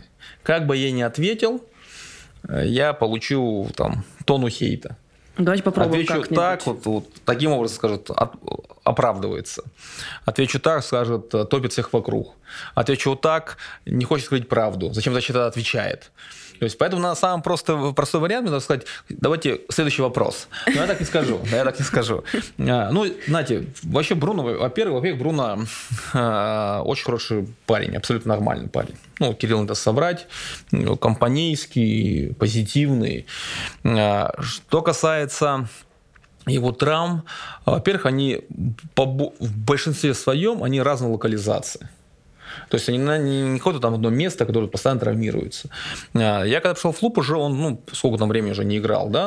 Он, правда, успел стать вице-чемпионом. То есть я то есть я могу Но сказать, что- тоже не играет. Да, то есть я могу сказать, что при мне то он стал вице-чемпионом, кстати, да. То есть без меня не стал, но я такого говорить тоже не И буду. уехал в большой бразильский клуб. Да, кстати, да. То есть ко мне какие вопросы? Правда, он разницы. там уже успел сломаться. А, ну, там травма, да, и и Кирилл, наверное, какой-то инсайт выдал, хотя это не скрывается. Может, кто следит за бразильским футболом, это знает. Ну, там травма ушиб стопы. А, Выяснилось, что там перелом нескольких косточек небольшой. То есть, ну, в течение нескольких недель будет уже играть. А так он 4 игры там сыграл, все Не, об этом открыто писали, да. да. Да. И это сочетание а, целой группы факторов. То есть была тяжелая операция на мышцы бедра. Это всегда оставляет свой след. Это всегда требует максимального профессионализма а, со стороны всех окружающих. Нас, как докторов, футболиста, а, внимания со стороны тренерского штаба. Вот по-настоящему индивидуальный подход. А, Плюс там есть несколько так, особенностей, которые не помешают тому играть. Но вот здесь сейчас это приводило к тому, что в полную, то есть он восстановился, надо набирать кондиции. А набирать кондиции мы играем в ЦСКА. Да? ЦСКА – это клуб, который высокого уровня, высоких требований. Надо играть, например, на уровне двигательной активности, там, скорости, объеме. Это надо набрать. А, Набрать это достаточно, достаточно ну, непросто, надо требуется время. А играть надо. То есть здесь целый комплекс факторов. А Ну, играть ты не можешь, то есть ты- потому что вторая, третья играет, ты ломаешься снова. Получается замкнутый круг. Оп- оп- оп- да, действительно замкнутый круг, потому что в идеале, в идеале надо дать футболисту там восстановился, дать несколько месяцев, чтобы он полностью восстановился, набрал все кондиции и потихонечку начинает подпускать к общей группе, потому что нужна специфичная работа. Но кто в современном футболе дает 3, 4, 5 месяцев для этого? Никто не дает. А Другой вариант, что выпускать человека в играх, где он будет играть с меньшей интенсивностью, с меньшим риском травматизма. Но интенсивность зависит, ну, в ЦСКА играет против команд, которые задают высокий уровень интенсивности. Ну, ТРПЛ, как ни крути, это достаточно серьезная, хорошая лига. Разные поля. То есть много факторов, не хочу оправдываться, но надо признать, что, слава богу, осенью а, Бруно там, большую часть проблем решил. А, Будущее загадывать, сами понимаете, не буду. Мы все надеемся на лучшее. А, Но, опять же, кстати, вот была история с зубом его. Там кто-то писал, что вот там совсем с ума посходил. Сходили за зубы куда-то на выезд не поехал, в Краснодар не поехал. Ну, зубы, извини Да, меня, Да, же- да, сразу, да, сразу, чтобы дочь надо растаять. У Бруно была проблема зубомудрости, которая возникла за день, за два. А, Было вмешательство, оперативное вмешательство а, под наркозом. Пришлось это все удалять. Оперативное вмешательство длилось там более часа.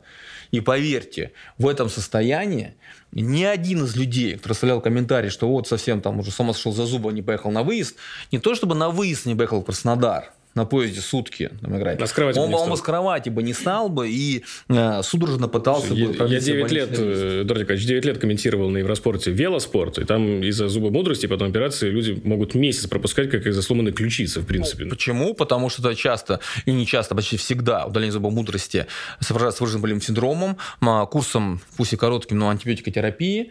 Это всегда негативно влияет, конечно, на переносимость нагрузки в том числе. Поэтому всегда мы очень осторожно к этому относимся. Поэтому вот в той ситуации Бруно вообще ноль вопросов. И то он говорит, давайте я поеду, помогу. Ну, куда он поедет, помогу. Он человек 4 дня не тренируется. У него там, там условно, температура у первого Смысл дня. перелета Как- вообще, как- или ну, там переезда, поезда, скажу, даже поезда, больше, да, да. да. Поэтому вот здесь по зубу Бруно предлагая все претензии снять. Да, Да давайте просто пожелаем Бруну удачи. И Андрей Николаевич мы всем говорил, может быть, вообще земля родная как-то ему поможет ну, какую-то черту поставить этим травмам, потому что здесь, может быть, психосоматика, она вообще здесь имеет смысл ее обсуждать? Есть психологические какие-то основания у получения травм? Ну, прям в травматизме. Хорошо, давай так. Чисто виде в травматизме нет, но плацебо, эффект плацебо Да. и психоэмоциональный компонент в футболе элитном, я считаю, является основой успеха. И это, кстати, подлежат ну, многочисленные исследования. Травма... На, на травматизм влияет стиль поведения тренера. На травматизм влияет э, перелеты запада на восток, с востока на запад. На травматизм влияет э, длительность межсезонного э, предсезонного периода зимой. На травматизм влияет огромное количество факторов. А, и тоже стиль поведения тренера, понятно, напрямую не влияет, что ну, там, я на тебя наорал, ты, ты, ты порвался, другие факторы. Да. Но опять же, действительно, конечно, конечно. То есть, а, и плюс, знаете, в спорте, а, в футболе, плацебо, э, ну, пустышки, честно скажу, это прям, мне кажется, что один из видов спорта, где вот ритуалы, это прям очень важный момент. Не, ну, ритуалы персональной стороны футболистов, когда они там выходят на поле, там, с нужной ноги и так далее, это Я- да. я- я- я- а ты сам плацебо лечишь людей? Не, не- не, ну мы проводили исследования, которые, которого опубликованы, но там плацебо использовали, в том числе на футболистов высокого уровня, но это в рамках исследований. Да. А, я стараюсь, знаете, часто... Ну, подожди, ну, в рамках исследования, но в рамках матчей Не, не, нет, нет. Ну, ну, скажем так, были в рамках матча ситуации, перед матчами в рамках матча ситуации, это не при работе в ЦСКА, а когда этот эффект очень сильно помогал и футболисту, и он потом это признавал, и тренерскому штабу. Единственное, что раз фокус два раза не провернешь, да, фокус два не провернешь. И опять же, честно скажу, то, что в футболе используется, знаете, у нас есть такая группа, есть группа докторов, которые, ну, с чего-то решили, то есть, ну, то, ну, сон, голос у нее там ночью был, у нее там, ну, может, не знаю, там, может, жена сказала там, там, Вася, ты вообще в порядке, ты в фармакологии разбираешься. То есть, может быть так. Вот они решили, что они разбираются в фармакологии. Хотя это, конечно, плевок в сторону блестящих фармакологов, клинических фармакологов, которые у нас в России есть которые, фут- которым футбол не интересен, ввиду того, что он совсем простой для них. А, И вот они там пытаются а, и тренерам на ну, главное, полушепотом говорить. Громко потом говорить нельзя. Ну и футболиста, а футболист лучше вообще ничего не говорит, надо многозначительно смотреть. И вот они всю, всю эту дрянь там, под каким-то видом там, вот, перед игрой дали там, две капельки, там, одну таблеточку, там, что-то в нос, все, там полетишь, все довольные до, до, до ужаса. Это никак не влияет на результат. В подавляющем случаев, ну, я не буду называть субстанции, они не запрещенные абсолютно. как кошачий коготь. Э, Ну, это, это комплимент для нескольких скажущих когтям. Понятно, никак не влияет на результат, никак, но создает какой-то антураж. А знаете, если там победа случится, то потом может 20 раз проиграть, вот, зато вот это, вот там, Иваныч там дал все, и, о, как бежали, как бежали. Не, ну, я так понимаю, что плацебо в твоем случае, оно помогало, когда футболист же перед игрой он может нервничать, может переживать, тебе нужно просто успокоиться. Конечно, на самом деле у тебя ни- ничего не болит, сейчас точно пройдет, вот сейчас точно вот за счет этого вот Галик за него может не переживать. Ну, я, я думаю, что здесь э, можно сказать, что у нас была одна ситуация, это, это- ну, это не плацебо, мы сборная очень важная была, Но- очень но важная оскорбинка. игра. А? Очень важная игра была, ну максимально, реально максимально важная. А, наш э, игрок, ведущий, ну, была проблема со здоровьем, связана с дополнительным аппаратом. Ну, за 20 минут до матча, где я не могу выйти, я бутсу надеть не могу. Вот, а играл против очень сильного оппонента на поле. Очень сильного оппонента, а, который тоже был травмирован за, за некоторое время до этого. С плечом была проблема у него. И там вроде как потом говорили, что если бы не плечо, то он бы там показал бы. Вот его оппонент, Так. у которого проблема не с плечом, а с икроножной мышцей, с голенью, скажем так. А, за 20 минут матча сказал, ну, я не могу играть, то есть ну, я не смогу, я бутсы надеть не могу. А, и вот здесь прям подробно объяснили, что, чем грозит, как, что вот нужно не сугубить, чтобы и так далее, так далее. А, Все, что надо, сделали, чтобы болевой синдром не беспокоил, не плацем, реальными препаратами. Но здесь больше на голову что да, больно, но ты сможешь делать. Несмотря на боль, ты делал нагрузку должной интенсивности, не переживай, организм не подведет. Ну, то есть психологический настрой скоростной диапазон забежишь, торможение mm-hmm. нужной интенсивности ты сможешь делать, сможешь делать. Человек вышел, и, и своего оппонента просто с этим больным плечом просто, ну, на мой взгляд, на мой взгляд, я в футболе не разбираюсь, деклассировал, сборная выиграла одну из самых важных э, игр своей истории. Так что... Ну, это был кажется, можно... Козлов против Роналду? Нет, ну, ну, когда Козлов, Леша против Роналду, кстати, что сыграл, мы да проиграли 1-0. Да. Мы проиграли 1-0. А, дома выиграли. Да, да, да выиграли. Леха Киршаков забил гол. Кстати, напомню, в тот год э, мы вышли из группы с первого места на чемпионате мира по футболу, когда одна команда выходила э, с э, Португалии в группе с Праймовым Роналдо да, а, с Израилем. Это тот матч был, нет? Не, нет, не, не тот матч, не это было попозже. Ну, а, ну, друзья, ну можете в комментариях да, да, написать. Да, да, варианты, да. да, потому что, в принципе, это гуглится легко. Если, если он говорил, что у него были проблемы с плечом, кто там Я думаю, у нас кто там? У оппонента были. У оппонента, нападающего, да. да, да, а наш защитник, условно, Березовский и Игнашевич сыграли хорошо, да? Ну, не стал, что защитник. Ну, я так... Хотя этот человек был, кстати, защитник. Ну да. Ему не нравилось играть на позиции защитника, но мог его сыграть тоже. Вот еще одна подсказка. Да. Все, хорошо. Да? Ну, потому что я вспомнил, что это очевидно было. Да, ну, ну это просто, да не, мне даже стыдно, что я это давай, не вспомнили это в первую, давайте в первую секунду Давайте первому ответим, что правильно что-нибудь подарим, да. Давай, кстати, ты взял с собой же, да, подарки? В конце, в конце эфира как раз-таки да, все, да, подарки. Без проблем. Все. ответ не да. входит в подкаст. Тогда мы сейчас его запикаем, да. Да, да, да. Но он, он слишком ну, очевидный, да. Ну, я уж как покер шифровал, да, помогал. Да, теперь да, уже да. очевидный, теперь уже.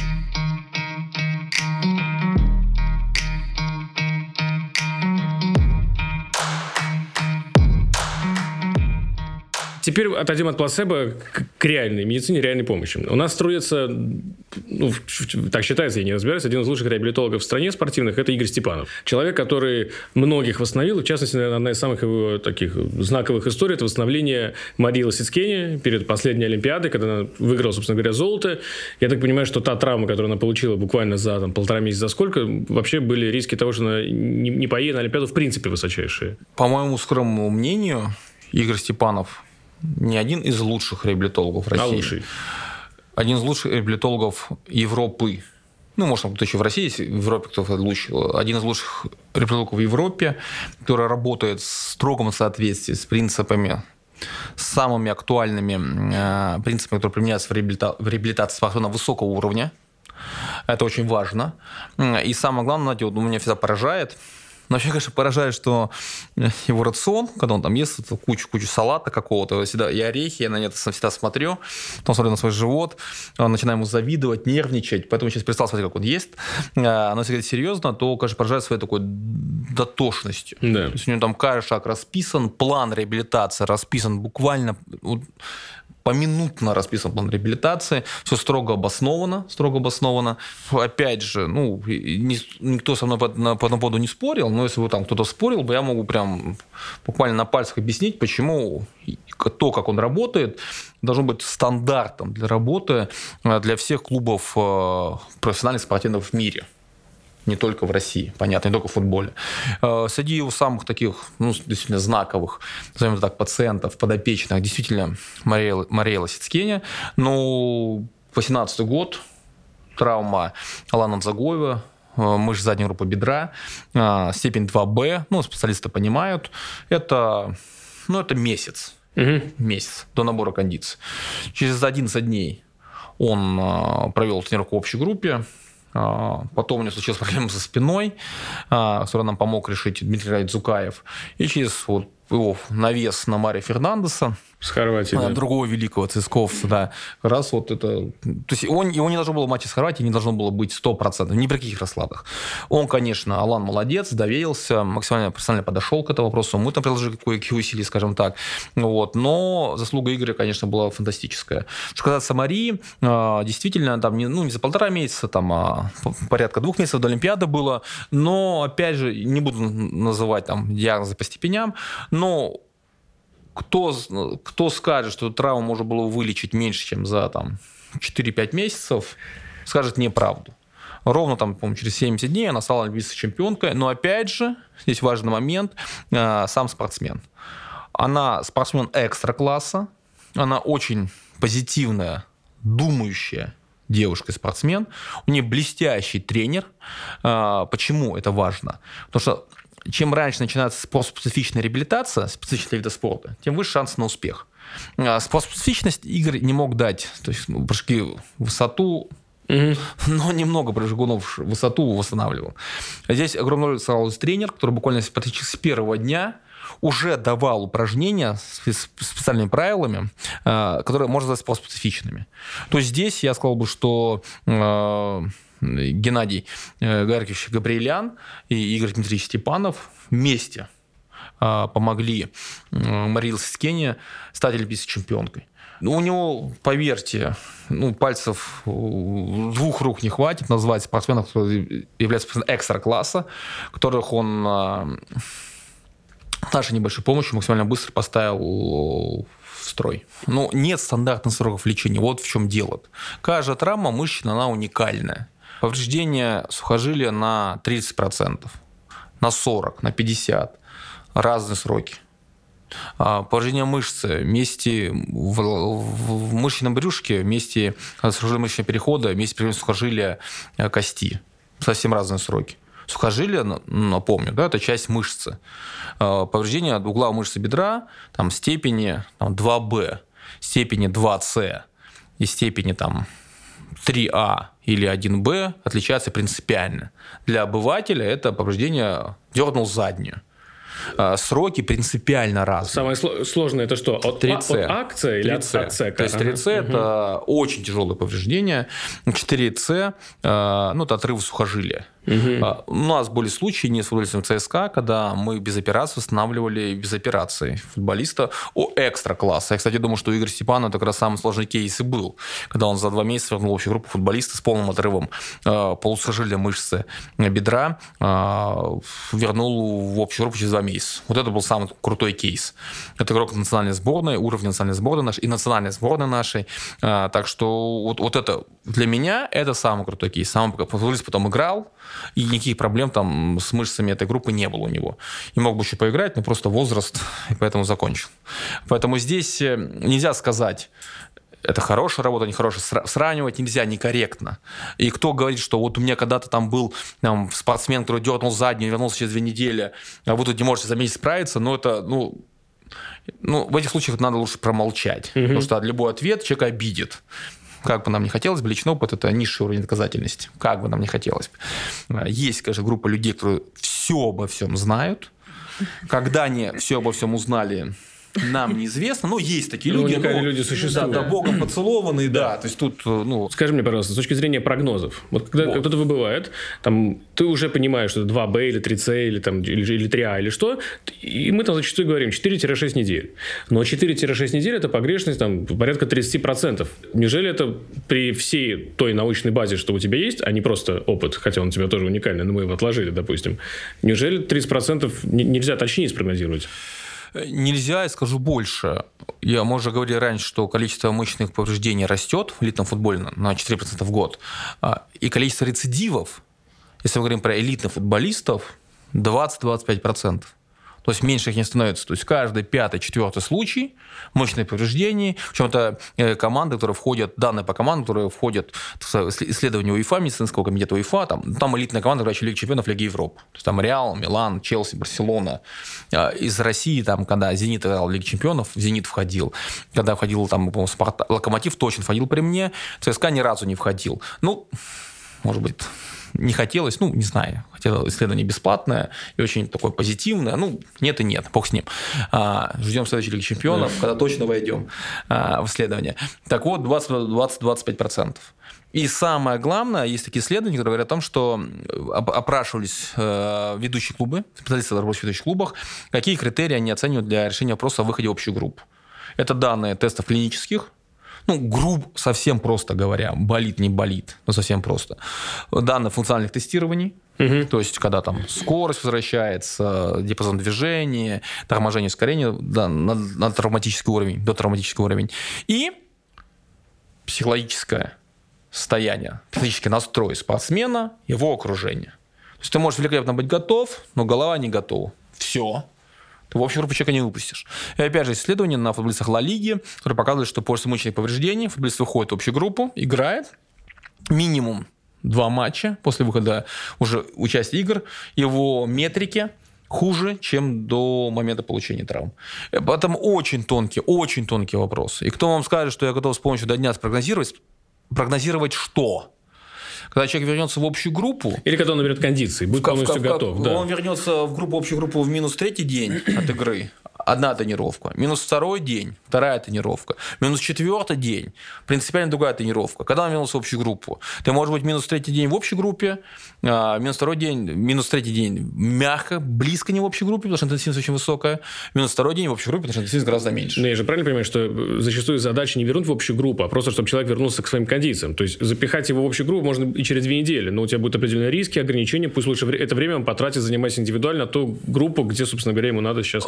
Да? Ровно об этом речь. Да. Ты набираешь метрики, а, ну, надо для этого знать на, до травматической метрики. Ты их набираешь определенного там, процента, и потом начинаешь становиться в общей группе, потому что все же специфичность, ну, индивидуально тренируясь, ты не можешь ее получить специфичность. То, что вот мы говорим, там, тонус и так далее, и так далее. Ну, конечно, это тренировки в общей группе с торможениями, ускорениями, с там, контактами. Но ты входишь в такую общую группу только после того, как ты набрал определенные метрики. Если ты их не набрал, ну, вхождение просто, а, не имеет смысл с точки зрения полезности футболиста спортсмена на поле. Не, ну если кто-то человек в таком порядке, что он может там спринты не забегать, объем не делать, не тормозить, не ускоряться, ну там за счет паса одного все решает. Ноль вопросов тренеру виден, тренер ответственен за результат. Но об этом просто надо помнить, конечно, конечно. Ты ответил на вопрос о прогнозах по восстановлению травмы. А теперь давай еще на ступенечку раньше. И прогноз, э, ну, оценка вероятности получения травмы. Была история с Караскалем, да, когда, например, в итоге сыграл с «Зенитом», хотя тоже у вас было понимание того, что существовал определенный риск, да, но было там совместное решение, там решение тренерского штаба все равно по итогу, и он тайм, он тайм сыграл, и сыграл его очень здорово и так далее. То есть здесь не, вы на 100% же не можете знать, кто сломается, кто не сломается. Вы конечно, можете предупредить конечно. тренера и дать ему определенные риски конечно, в той или иной ситуации. Конечно. Э, Надя, время Фабио Капелло говорил, что мне не нужен доктор, э, который не рискует. Футбол высокого уровня – это всегда риск. То есть э, команда, никаких жалоб нет, выходит на поле, играет, кто-то может травмироваться. Все. То есть, ну, кому обращаться? Кому обращаться? А, опять же, степень контроля разная. У нас есть ряд показателей, которые, изучая которых, контролируя которых, можем сигнализировать тренерскому штабу, самому футболисту о том, что риски возрастают. А, как на это реагирует тренерский штаб? Ну, наш тренерский штаб реагирует адекватно. Нагрузка модифицируется. Но так бывает не всегда. Это раз. И второе, не всегда бывает возможность проконтролировать это. То есть мы смотрим кровь. Мы оцениваем уровень воспринимаемой нагрузки. Мы смотрели в том году слюну активно. Иммуноглобулин А э, и кортизол. А, мы смотрим еще ряд показателей. В том году делали очень активно. А, в прошлом сезоне имеется в виду. Сейчас а, чуть по-другому смотрим, ну, суть остается прежней. Да? Но опять же, если мы будем э, сигнализировать, если это не надо будет реагировать, на футбольное поле будут выходить, не знаю, там, ну, ну вы да я будут выходить. Поэтому это всегда баланс баланс, э, на острие ты балансируешь. И опять же, надо четко понимать, вот две цифры, три цифры. Количество, мы почему говорим про повреждения? Потому что ну, чаще считается мышечные повреждения, это бесконтактные мышечные повреждения, это признак того, что это так называемые там, усталостные, перегрузочные травмы. Да? Три цифры. На 4% уровень травматизма мышечного в элитном футболе европейском растет, количество рецидивов 20-25%, да? Это условно там, вторая, вторая, вторая ключевая цифра. Да? Но подожди, извини, он растет где? В Европе, где люди играют по 55 матчей? Или он... Ну, в элитный европейский футбол входит э, не только там Реал, Барселона, у которых следующая ротация, кстати, замечу. Там ротация, там, ну, там есть 3-4 запаса, которые можно выпускать. Там туда входят и шведские клубы, Лига Чемпионов. Туда входят и клубы там, немецкие, которые там не так задействованы, могут задействовать. Там туда входят клубы чешские. Окей. Okay. Условно Виктория Ползень. То есть, ну, это общая, общая статистика, да? А, поэтому фактора влияющих то есть, ну вот эти цифры, они, они везде неизменные. То есть 20-25 рецидива, ну вот скажите, знаете, у нас там в год, в год считается, что травм занятости бедра, мы же занятие группа бедра, ну 4-6 это где-то вот норма. То есть на 25 человек. Это нормальные цифры. Если у 6 человек, там, каждого четвертого, давайте, там, у полутора человек, у двух учатся рецидивы, вот огромный шум, а это норма. Ну, это не, не то чтобы норма, но это, ну, это статистика. То есть 4-6 травм мышц заднего бедра в элитной европейской команде 25 человек можно ожидать.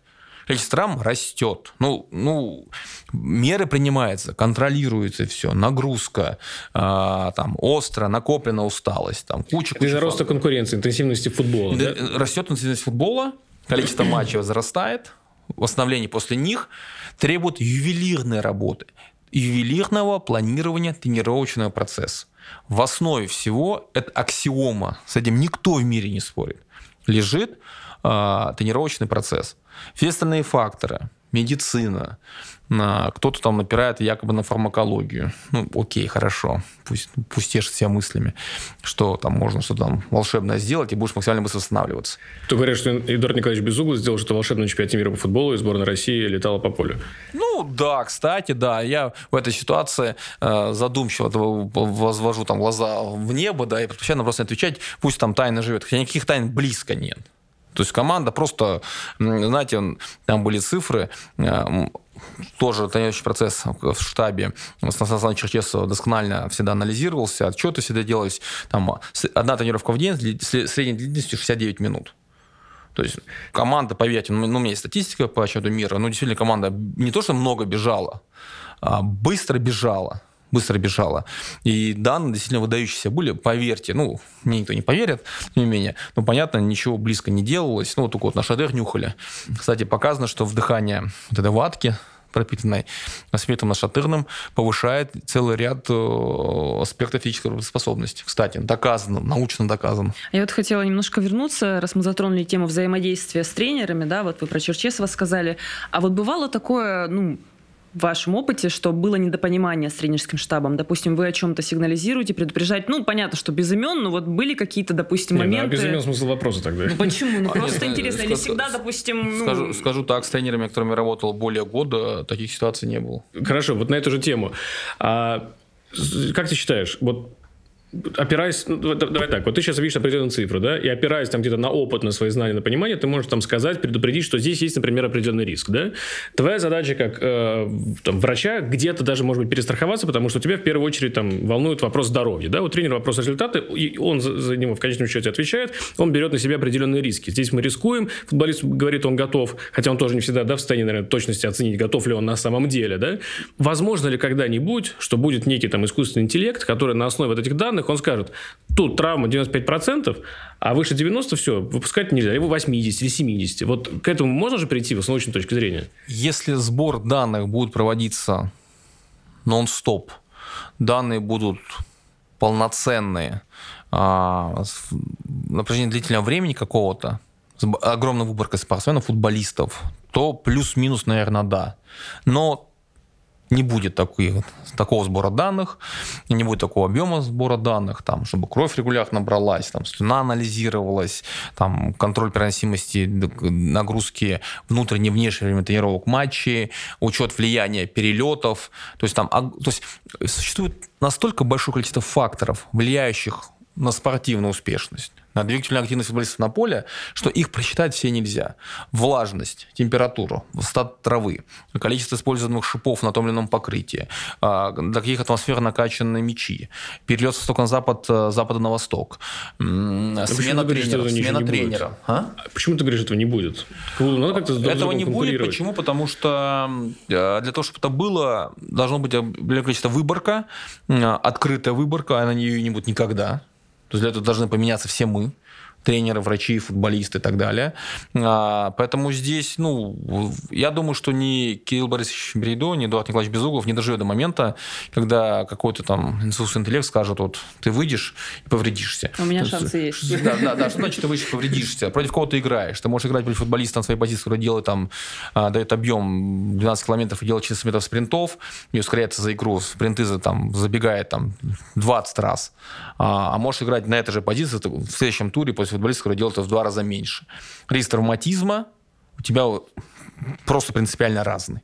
Потому что ты же должен играть против конкретного оппонента. Все. А, опять же, вы забили, а, удалили соперника, забили, перестроились там с трех центральных на два центральных. То есть настолько много факторов влияющих, поэтому угадать точно нельзя. Баланс вероятности – да. Но это всегда решение футболиста, футболиста, тренера и врача. То есть это, в этом треугольнике рождается решение.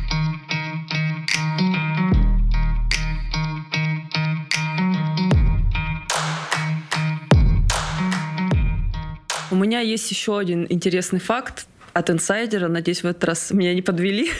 У тебя особые отношения с Рамзаном Кадыровым. Можешь об этом что-то сказать? Может быть, как вы взаимодействуете, как это, как вы ну, вообще познакомились, как это произошло? Ну, я не стал назвать это отношениями, потому что, ну, это президент Чеченской Республики, ну, действительно величина, то есть я там близко не стоял в этом отношении, но мы знакомы. Он мне лично вручал значок подтверждающее мое звание заслуженного врач Чеченской Республики. Мне, Михаилу Сергеевичу Бутовскому, врачу ЦСКА, который в свое время в ЦСКА работал, а, сейчас в Рубине работает. А, я сам из Чеченской Республики, родился там, а, много лет там прожил, потом мы переехали, когда известные события начались. И я в свое время вел на Матч ТВ программу «Анатомия спорта». Кстати, посмотрите. Хорошая смотри, программа. Смотри. Да, хорошая программа. Я там Э, изображал почку даже однажды, больную почку. Вы конкурент Елены Малышевой? Нет, нет, там она победила бы меня нокаутом вообще без, вообще без вариантов. У меня, кстати, есть история, посвященная, связана тоже с ней. Меня тещу зовут Елена Малышева, mm. моя теща Елена Константиновна Малышева. Так. И она мне сразу записана Малышева Елена Константиновна. А, ну и Малышева Елена, я тоже знакома, был даже не на программе, тоже записана Малышева Елена. Ну, как так сохранилось. И когда моя жена родила э, внучку, ну, я думаю, надо поздравить, ну, посообщить об этом теще. Ну, телефон ну, был взволнован после рождения дочери, сами понимаете. А, ранее, ну, это было, ну, то есть бессонная ночь. Ну, Малышева Елена набираю, все, к трубку подношу. Ну, говорю, там, Лена Константиновна, поздравляю вас с внучкой. Такая пауза. Тут я понимаю, что теща должна так реагировать на рождение внучки. Я так отложу и понимаю, что это не моя теща. Ради бога, извините, не туда позвонил. Вот, я прям с тех пор все же по-разному записал, чтобы больше таких... Ну, я детей не ожидаю больше рождения, но тем не менее, чтобы таких ситуаций... То есть она, видимо, тоже не ожидала. Ну, я думаю, да, что вам звонят, говорят, типа, знаете, поздравляю с рождением внучки. Я просто статуса по детям внукам ее не знаю, но я думаю, она удивилась. Слушай, а я знаю, кстати. Ну, Сыну Васи, да. Ну, то есть, внучка, ну, внучка теоретически возможно была. Ну, Неожиданный переход да. Рамзана Кадырова к этой теме. Да, я родился в Чечне, и когда снимали программу в Доме спорта, а, мы ездили в Грозно, и там он был главным героем программы. А, и там познакомились, он узнал, что я Чеченской Республики, там у меня дедушка был много лет директором крупного совхоза, винсовхоза в Чеченской Республике. И начали общаться. А, несколько раз ездил в Чечню, мы там конференции проводили. Кстати, кстати, там, вот знаете, не знаю, там попадаем в формат по времени или нет, там была самая крутая, а при этом жесткая шутка в отношении меня. Она была подготовлена. Конференция идет по спортивной медицине, Северокавказская. Министр здравоохранения Чеченской Республики сидит, ну, там, в один из дней, там, ну, накрыли столы, во дворе диспансера физкультурного большого э, в Грозном. Министр здравоохранения сидит, главный врач там диспансера сидит, все гости почетные, много-много людей, танцует ансамбль все хорошо, там скоро какая-то стоит. Тут один из танцоров внезапно прям падает на землю, просто навзничь падает без движения лежит и лежит. Да, и Ну, все ждут я- твоих Да, действий. я-то понимаю, что а там людей человек 100. И- я поворачиваю, что сидите-то? И ну, я, я туда пытаюсь, ну, бежит, пока бегу, понимаешь, там к нему там подбегает, начинает там как-то тормошить, оказывать ему там, готовить его сидячей легочей реанимации. Я подбегаю, говорю, там, «Ну, вы чего? А все сидят с каменными лицами. Как будто ничего не произошло. Я только к нему, конечно, подбегаю, думаю, сейчас надо расстегивать, все брать сидячую реанимацию, как положено все. Он глаза открывает и смеется. То есть они заранее подготовили, то есть это случай. Так, а с футболистами такого не было? Не-не, а они у них чувство юмора в чем в другом направлении движется. Но я, конечно, так поворачиваю, вот Слушай, ну прям массовый сговор такой. да, прям, ну прям молодцы. То есть, э, то есть, ну, вообще, на самом деле, чеченцы люди творческие, да. Несмотря на свою такую достаточно такую, ну, немногословность и иногда, казалось бы, суровый внешний вид, да, то есть, действительно, очень позитивные люди, очень добрые люди. В Чечне вы можете в любой дом постучаться в любое время там, дня и ночи, и вам помогут всегда довезут, накормят, там, то есть никаких вообще проблем с этим никогда не будет. И вот мы с ним познакомились, несколько раз летал, смею надеяться, был полезен Чеченской республике, родной республике. У нас остаются связи хорошие, вот, у нас тестирования там будут в этом году большие. Поэтому так общаемся, ну, то есть я к нему искренне уважительно отношусь, то есть он мне ничего, кроме добра от него не видел. Вот, поэтому здесь э, горжусь нашим знакомством, э, поэтому могу только ответить только так. Эдуард Николаевич, я в свою очередь э, горжусь нашим знакомством. Мы с тобой знакомы года с 14 наверное, но я никогда не знал о том факте, вот, который здесь был подготовлен кем-то из наших э, ресерчеров, Ксюша, Андрей. Не- Это общий мне кажется, это нейросеть какая-то. Да, да, да. может быть. Мы тоже к этому стремимся. Мы тоже раз- развиваемся, цифровизация. Написано, что ты как-то оперировал сам себя. Вот я помню, что в больнице Никербокер, помнишь, там Клайв Оуэн, актер, вот он себя как-то оперировал. Но неудачно. У тебя, судя по всему, слава богу, удачно. Что это было? Расскажи. Да, все такое. хэппи-энд. На самом деле у меня, а, ну, прям вот в этом месте, да, то есть была липома небольшая, ну, размер там, может быть, я не знаю, там, ну, с фалангу.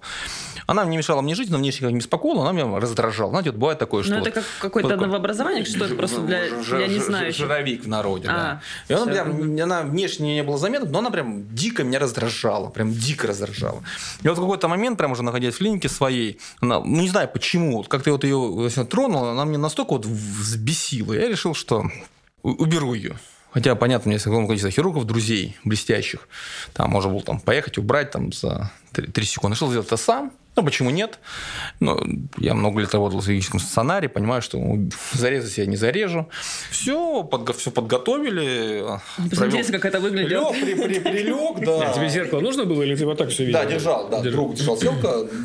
Две, две молодые коллеги красивые ассистировали. Ну, я надеялся, что им это ассистировать. Вот, они все подготовили, по их, с- с- по их словам, потому что не все.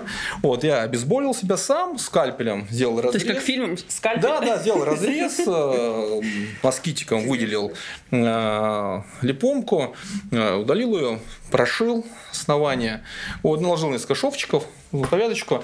Ну, опять же, показывать здесь, понятно, ничего не буду. Ну, кстати, блестящий шов, на мой взгляд, абсолютно незаметный. А вот, право-лево? 10-15. Право-лево не путал? Как бы через зеркало, мне кажется, ну, как бы... А, Ну, я да. больше ориентироваться, мне зеркало было, я иногда, иногда на него смотрел, чтобы, ну, сориентироваться, а так, в принципе, вот, Ну, мне, да. мне было видно, мне было видно. Вот шея затекла в конце, но все хэппи-энд, то есть никаких вообще вопросов нет.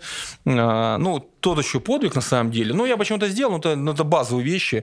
Э, Самое э, такое знаменательное удаление липому, это у меня было на чемпионате мира в Бразилии, одному футболисту сборной уже после вылета чемпионата мира, говорит, Николай, ты же обещал мне удалить. У меня там давно было, я вообще вот на чемпионате мира, те, когда матч закончится после финала, я тебе удалю ее. У нас был хернобол всегда с собой.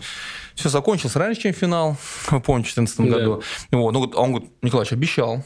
И вот э, Александр Киршаков мне ассистировал, вот, промокал все, да. Я все удалил, липомку зашили, все хорошо. Ну, человек живет, играет, все хорошо. Эдуард Николаевич, вообще считается в российском футболе, но это прям отдельное ну, не знаю, это, ну, это не мем, мем, когда что-то, что-то смешное, а это вот прям такой, прям что-то статус чего-то мифического, это твои выбегания на поле в костюме, в туфлях. Почему ты решил делать так? Никто так не делал ни до тебя, ни после тебя. Это очень красиво, статусно. Ну, ты это где-то подглядел. Ты, ты решил, ну, почему? Началось все с Капелла. У нас спонсором ко- компании, компании была компания Versace. Там по-моему, чуть ли не Дантелло Версачи сама прилетал на белую примерку. Не, не мою, мистера Капелла. А, и там был вопрос, и Капелла говорит, а что ты, ну, ты врач, работа в костюме, красивый костюм, красивое пальто, почему нет? Я говорю, ну, если вы не против, он, конечно, не против. То есть, какие проблемы, чтобы тебе не мешало. Если тебе, кстати, неудобно, не делай. Если удобно, я обеими руками за. Нет, это очень Все, красиво. Да, все пошло. Ну, Сейчас вы посмотрите матч Лиги Чемпионов. Реал, врачи Реала, Барселона, Ромы. Ну, это, по-моему, ну, не Рома, вчера они в спортивных костюмах. Но Реал, Барселона точно. Ряд команд итальянских, Милан точно, выбегает в костюмах. Э, Никаких проблем нет. Почему врачи не выбегают э, в костюмах? Ну, я знаю, почему не выбегают. Покойный Александр Радашвили, наш легенда советской, российской футбольной медицины. Много лет хотел. Когда же наступит время, когда нужно будет в костюме работать? Вот, я говорю, Александр Иванович, но я боюсь, что вы можете наступить в российском футболе, потому что для этого, ну, надо быть ментально готовым всем нам. Вот, эти ритуалы, традиции. Вот, выбежал, в костюме отработал, проиграли, все. Ну, казнят же. Вот, а выиграть, ну, угадать не угадаешь. Поэтому здесь, э, ну, я думаю, что сборная я работать, на поле выбегать, скажу так, э, не, скоро я буду, поэтому в костюме, ну, опять надо форму набрать. То есть сейчас надо сбросить килограмм в 20-25, потом думать о костюме. Ну, а нам, как ЦСКА, нужно подписать еще контракт с кем-то, чтобы эти самые костюмы были. Вот я- Ну, как это, минимум, собственно, здесь вот, немаловажно. ну, да. Пусть не Версачи, пусть не Версачи, но где-то там, давайте так, да. Да, ну у Милана тоже как, как они выглядят. Но не костюм почки, наверное, да? Там не было костюма почки, там были эмоции не- не- почки. нездоровые. Были эмоции и движения почки. А, я, я- только потому, что в костюме, не, тоже, костюм тоже. нездоровой почки. Думаю, можно заказать такое в интернете? Ксюш, ты Блиц готовила, поехали. Да, и мы подготовили интерактив самый-самый. То есть вы должны будете называть игроков, с которыми вы работали, в соответствии вот с нашими описаниями. Самый неубиваемый игрок. Нет, ну идея в том, что у него много травм, но он все равно с ними играет. С перебинтованной Сам- головой кто Самым заканчивает. неубиваемым игроком я бы назвал Марио Фернандеса, который очень часто играл с такими повреждениями, а, которые для 100 футболистов из 100 являются ну, категорическим поводом не играть. То есть Марио Фернандес. И в том году а, меня, не в том году, ну, в свое время меня очень удивил не то, что удивил, а поразил легенда нашего клуба Ильич Акинфеев, не раскрывая там подробности, сыграл на день после такой ситуации, а, после которой бы ни один, официально сообщая, ни один футболист в мире бы не сыграл показав характер а, и даже виду не подав. И не пропустив после ни одной тренировки. Настоящая легенда. Ну да, легенда, он везде легенда. Так, а, следующий. Самый нетравмируемый. Опять же, если мы смотрим в сборную, да, то, ну, наверное, ну, у нас без травм, ну, травм это атрибут футбола современного в любом случае, да. Ну, в целом, да. А, да. ну, опять же, Сергей Николаевич Игнашевич, наверное, с точки зрения восстановления, с точки зрения... э, То есть начале мира футбола он был единственным футболистом, который ни одного дня не пропустил в 2018 году, кто ни одного дня не пропустил тренировочного дня, ни одного дня не пропустил. Который начал реабилитацию, понятно, какие там травмы в течение карьеры были, но они прям были единичные, ну, я их там знаю, там буквально их две было, да, там перелом один был на стопе, там, там поражение боковой связки, условно, все. А, да, он. Но это генетика, это отношение к себе, отношение к себе и действительно понимание футбола. Потому что когда человек разбирает, понимает игру, он ее может модулировать, даже когда есть риск травматизации. Самый неизлечимый игрок. Ну, кроме Бруно Фукса. Кроме Бруно Фукса. Ну, трудноизлечимый, да, может быть, не неизлечимый, а вот Ну, у нас на дистанции, допустим, кто-то, если... сложно ответить, потому что были ребята, там, кто были рецидивы, были ребята, которые там относительно часто травмы были, но сложно, вот мне сложно ответить. Почему? Потому что, ну, вот таких, что прям совсем неизлечимых, ну, их реально нет. Ну и Всегда, есть причина. Давай так, вот у тех, кто повреждены реально нету, как правило, такой ипохондрик, который вот, э, ну, ну, мнительный он, что ли. Вот считается, что Марат Измайлов в свое время мог там что-то лишнее, например, придумать. Марат Измайлова я не знаю лично, а, но, знаете, есть такая группа футболистов. Это Не придумать, а надумать, да, вот так. Да. Это есть такая группа футболистов, а, которые, кстати, считают не факт, что у Марата Измайлова не было повреждений, кстати. Да, Если да, они да. не, не, не диагностировали, значит, их не было. А Есть такая группа футболистов, э, которая, ну, не то, что там одно имя, но вот они в жизни, ну, он каждый день может заходить, так- такое рассказывает про Олега Блохина. лично мне об этом сказал Алексеевич Мышалов, который мог там что-то жаловаться, что голова болит, то болит, выходит на поле, бог. Да? Вот есть, которые выходят что-то, как-то, где-то, вид у них такой весь, всегда может быть такой, что-то может быть уставший, утомленный, а выходит на поле просто, ну, рыцарь. А, вот э, для меня, я считаю его своим очень хорошим знакомым, э, мой кумир в какой-то степени с точки зрения отношения к делу, Юрий Валентинович Жирков, который, на самом деле, травм было немного абсолютно, э, но которого, знаете, в жизни смотришь, и, ну, как-то он всегда как-то, ну, какой-то такой сумрачный, да, так чуть там, может быть, даже угрюмый, но который который, когда раскрывается, как фантастический человек с фантастическим хобби, а, которому уже, наверное, не хобби-эксперт, да, это я говорю про влечение его Второй, Второй мировой войной, но выходит на поле, просто ну, забывает обо всем. И играл там и с такими травмами, которые там на поле не выйдешь. Никогда. То есть же выходил, выходил. Но при этом всегда был такой просто такой, такой психологический момент. Когда он доверял тебе, ценил, хотел тренера, мог выходить на поле, рвать, метать. Всегда это было. Только важно, ну, я бы так сказал бы, наверное. Ну, вот это вопрос... не мнительность, да, ну, такой черта характер. Вот последний вопрос категории, значит, э, самый-самый. Э, кто, вот, кто вот медицину прям не принимает? Мол, он сам восстановится, я к знакарке полечу в Хорватию или еще что Ну, вот, кто вот, вот которому через силу лечить приходится? Я знаю не футболиста, одну великую спортсменку, действующую олимпийскую чемпионку, а, в прыжках в высоту, так. которая не принимает никаких препаратов, никаких добавок, ничего, ничего, ничего, ничего. Ну, Мария Сицкени, да, которая в этом отношении, конечно, вообще молодец. Потому что всегда сама предпочитает Хорошо, что она приняла Игоря Степанова. А, да, да, да. да. Э, и да, ну она понимала, мы все, ну, все проговорили, да. Вот она молодец, она как раз в этом отношении является таким человеком, который обоснованно. То есть она говорит, если, ну, если надо, если надо, конечно. Но если можно без этого обойтись, давайте э, обойдемся без этого. По футболистам, когда все объясняешь, рассказываешь, обоснованно все делаешь. У нас была ситуация с Самуэлем МТО, Иванжи, я там был совсем молодым доктором был, э, потому что из Локомотива. У него там была проблема с сухожилием разгибателя пальцев. Э, и вот я, я смотрел, поставили диагноз, начал лечение. Он говорит, доктор, знаешь, ноль вопросов. Но я там, там играл в Барселоне, много лет там доктора Романа Кугата знаю. Могу ему отправить то, что назначил, ему, чтобы он там подтвердил, дал рекомендацию, говорю, конечно.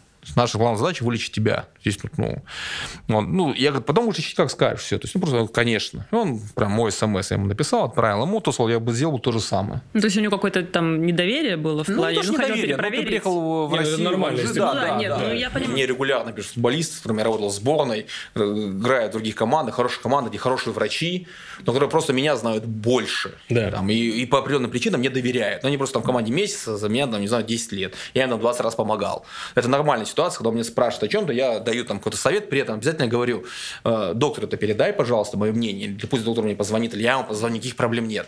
И вот Роман Кулат ответил, что да, я сделал то же самое, все, и Самуэль говорит, вообще доктор, вообще без проблем, вот сколько мы Тогда же здорово, что он так сделал. Конечно, конечно, конечно. молодец. Он, он открыто сказал, да, конечно, и мы там все же, там было инъекцию на балкойку сделать, сделали инъекцию, все отлично, то есть здесь как раз такой это хороший пример. А, теперь Блиц. Вот прям Блиц, Блиц, Блиц. И чтобы ты успел к, к детишкам преподавать. А, Значит, как бороться с бессонницей? Ты говорил какие-то мишки, как они называются? Нет, бороться с бессонницей надо все, все же, ну, мишки не выход. А, а, на то, что у них криминально ничего нет, просто надо правильно планировать э, свой день. Других вариантов нет. Почувствовал, что простыл. Что сделать, чтобы утром проснуться здоровым? Могу я за тебя ответить? Нет, наш, наш, наш секрет не рассказывай так, никому, хорошо. это наш секрет. Так. А, Мне можно потом? Нет, нельзя, это денег стоит. Так. А, что бы я посоветовал? Значит, э, точно не геройствовать, не, там, не бегать, не наработать, в постель, а, выспаться и там, до, там, после спряжения много-много-много обильное теплое питье, ну, может, сладко, морсы, чай с лимоном, ну, разбавить, скажем так, объем и сон, сон, сон, сон, сон, сон. То есть, ну, плюс-минус, плюс-минус, это точно не повредит. И самое главное, наверное, если уж суждено не усугубиться, не усугубит, уже хорошо. То есть, ну, это такая базовые вещи. Какие-то названия говорить, ну, давайте не будем. У нас с Кириллом Борисовичем есть секрет один, но он стоит больших денег, да, мы говорить не будем, как да. простуду за один день. Но ну, когда я, когда я накоплю всегда. денег, вы мне да. расскажете? Ну, я, я постараюсь заработать. Договорились. договорились. А, чай или кофе? Кто это писал? Или не чай, или не кофе. Что вред... Да, что менее вредно? Не то, не то не вреднее. Хороший чай, хороший кофе, э, употребляем в разумных количествах в правильное время. Это какое примерно количество? Ну, плюс-минус. Можете назвать для... Ну, скажу так, э, доза кофеина. Кофеин относится к субстанциям, а, к одним из немногих субстанций с доказанной эффективностью в отношении позитивного влияния на физическую работоспособность. Вот эффективная доза кофеина для повышения хоть какого-либо аспекта физической работоспособности составляет 3-6 миллиграмма на килограмм массы тела. Сколько вы весите? 60. 60. Спасибо, что не ну, 60 умножаем на 3. 60? Да. То есть 60. Ну, Да. да нет, все 60. Вырезать, Да есть, вырезать серьезно. будем? А? Вырезать будем? А почему? У меня кости тяжелые, мама всегда говорила. О, все, с этим утешают, да. Я себе тоже, про- я себе тоже про толстик говорю, но живот говорит об обратном. Эдуард Николаевич, извини, сразу. Я после кофе хочу спать. Почему так? Кофе одна из- в том числе одна из субстанций, которая доказана, а, скажем так, зависимость эффекта от а, генотипа. То есть есть люди, которые, на которых кофе генетически не действует. То есть ну, за счет генетических особенностей. Прям, это прям официально доказано. Вот, а касаемо дозы, вот 3,6 миллиграммов, если весит 60 килограммов, то это доза 180, 360 миллиграммов, принятые там за 40 минут до 60 до нагрузки, будет для вас позитивной с точки зрения перформанса, да? Но это сколько чашек? В чашке эспрессо там 50, Да. там 60 миллиграммов, да? То есть 3,6 чашек эспрессо, в переводе на чашку эспрессо, мы не эспрессо, конечно, даем. Это доза, которая вам может помочь э, быть более работоспособной. И доказано позитивное влияние кофеина э, на работоспособность, в том числе умственную, э, в условиях недосыпания, кстати. Ну, доказано. То есть это, про вред можно говорить, но опять же надо понимать, что про какие дозы мы говорим. То есть умеренные дозы, э, которые не принимаются там, каждый день там, по многу, э, вреда никакого приносить не, не должны. Ксения Сергеевна, разреши последний вопрос, да? И отпустим Эдуарда Николаевича. Двухсоставной вопрос. Первый вопрос. Сколько научных статей у тебя было опубликовано в России и, и в мире? Может быть, сколько- и- у тебя же и книги еще есть. достаточно активно мы начали писать, проводить исследования в рамках нашей вот этой группы международной с 2019 года.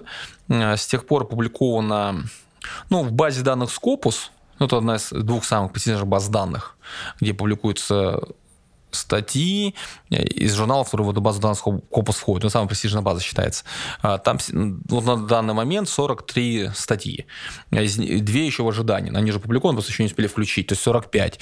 Из них 35 статей в журналах пе- первого-второго квартеля.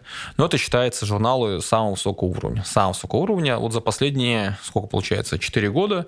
А, То есть, ну, я думаю, что это, скажем так, достойный показатель, с которым не стыдно выйти в люди. Вторая часть вопроса. Э, Ты все время занимаешься, во-первых, самообразованием, и ты говоришь, что неправильно сидеть в команде и как бы вот так вот зарываться и не видеть ничего, да, что происходит, и ты побуждаешь это делать своих коллег, весь свой медицинский штаб.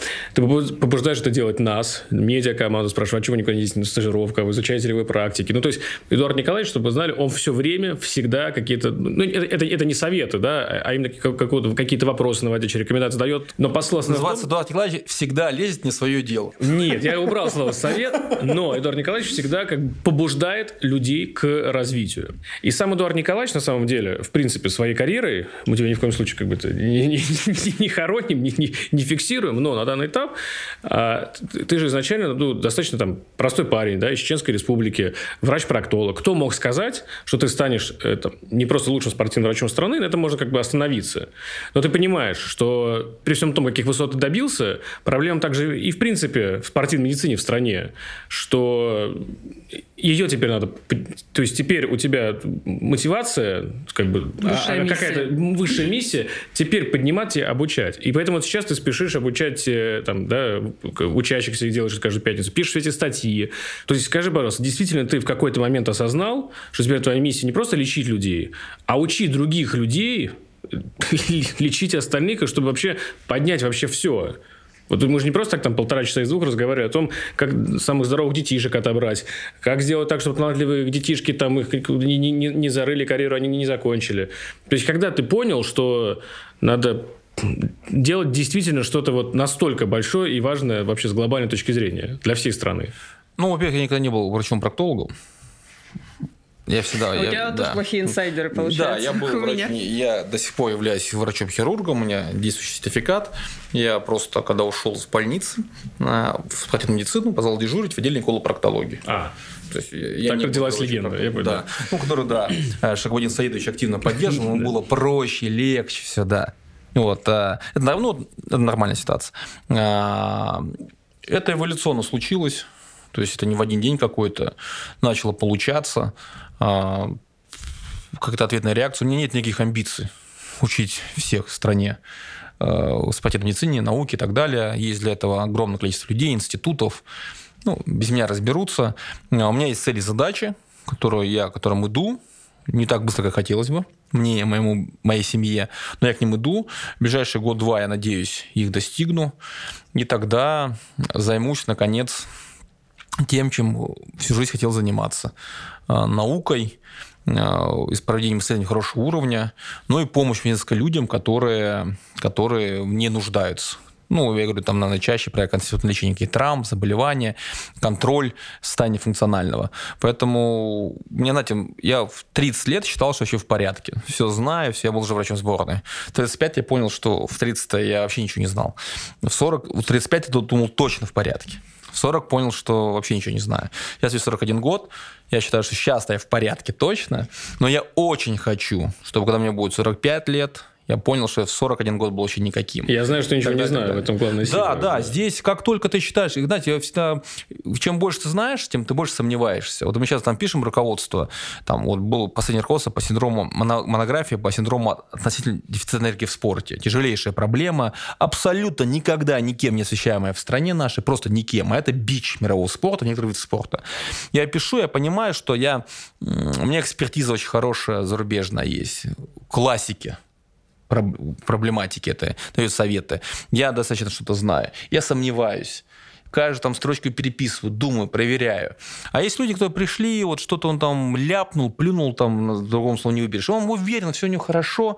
И вот он ну, ушел, все, он, он уверен в себе. Как только ты начинаешь быть уверен в своих словах на 100%, ну, наверное, надо заканчивать. Потому что вот со- сомнения, сомнения, сомнения, сомнения двигают дальше. Вот. Ну, это плохое качество, потому что вызывает состояние себе, не- ну, неудовлетворенность в себе. Вот едешь и думаешь, чем ты занимаешься? Ничем ты не занимаешься. То есть тратишь жизнь впустую, условно. Такое бывает через день. Вот, ну, перебарываешь себя, двигаешься дальше и оглядываешься назад, понимаешь, что да, да. У меня прямо сейчас есть э, исследовательская группа, научно молодые ребята из Сеченского университета, кто-то уже закончил, кто-то еще учится, там кто-то на третьем курсе, которые проводят исследования, которые ездят на лекции, учатся, учатся работать в базах данных. Мой один из там, любимых там, студентов, Артемий Лазарев, в России у нас не пригодился, с четырьмя языками, там, с красным дипломом, со статьями в первом квартале. Сейчас работает в Чикаго, там пригодился. И он, его семья, и ребенок пригодились. Там работает, мы с ним продолжаем общаться. Это как раз тот пример, когда человек просто с улицы пришел, говорит, можно к вам прийти? Я говорю, приходи. Вот, начал ходить, ходить, ходить, ходить.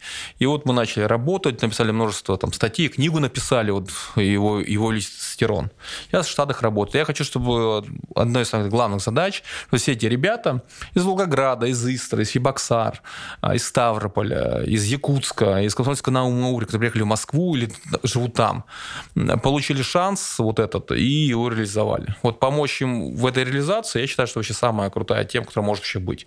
А футбол – это наша любимая игра. Футболисты, я очень хорошо отношусь к футболистам, я прям люблю. А, Я хочу, чтобы мне было все хорошо. Это уже тяжкий труд, но это все, это игра. Это крутейшая игра, но это игра. И поэтому к ней надо, конечно, относиться как к игре. И всегда вообще, мне кажется, каждый из нас должен относиться к себе с улыбкой.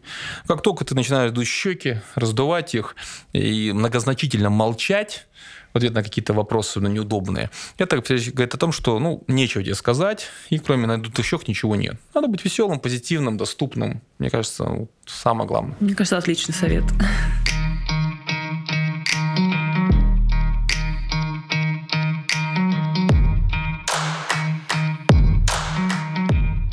Друзья, появились у нас э, книги Эдуарда Николаевича, и мы их разыграем. Расскажи, пожалуйста, Эдуард Николаевич, в двух словах буквально, что это за книги, в двух словах. В двух словах не получится, но я расскажу. Значит, первая книга, книга про футбол. Я написал ее вместе с Дмитрием Картавой, который я считаю ну, одним из лучших явлений в нашем футболе. Пять Дмитрий Картав, и наш Лоу стал бы точно лучше. Но он пока один бьется. Ну вот, на ней все получится. Книга про футбол. Э, в чем даже скажу больше. Все про российский футбол агенты, фанаты, восстановление, питание, все. Прям все. И вот обложка, э, мы даже бутсы специально заказывали, золотые бутсы заказывали, сегодня что-то Америки заказывали, чтобы было все прям идентично. Это раздевалка одной очень крутой команды э, российской премьер-лиги. Это ЦСКА не работал, был ЦСКА, но это не ЦСКА. Это действующий футболист, очень крутой. А, вот кто угадает, что это за футболист, а, тот и на эту книгу и получит. Книга очень реально крутая. А, скоро она будет, может, даже второе издание.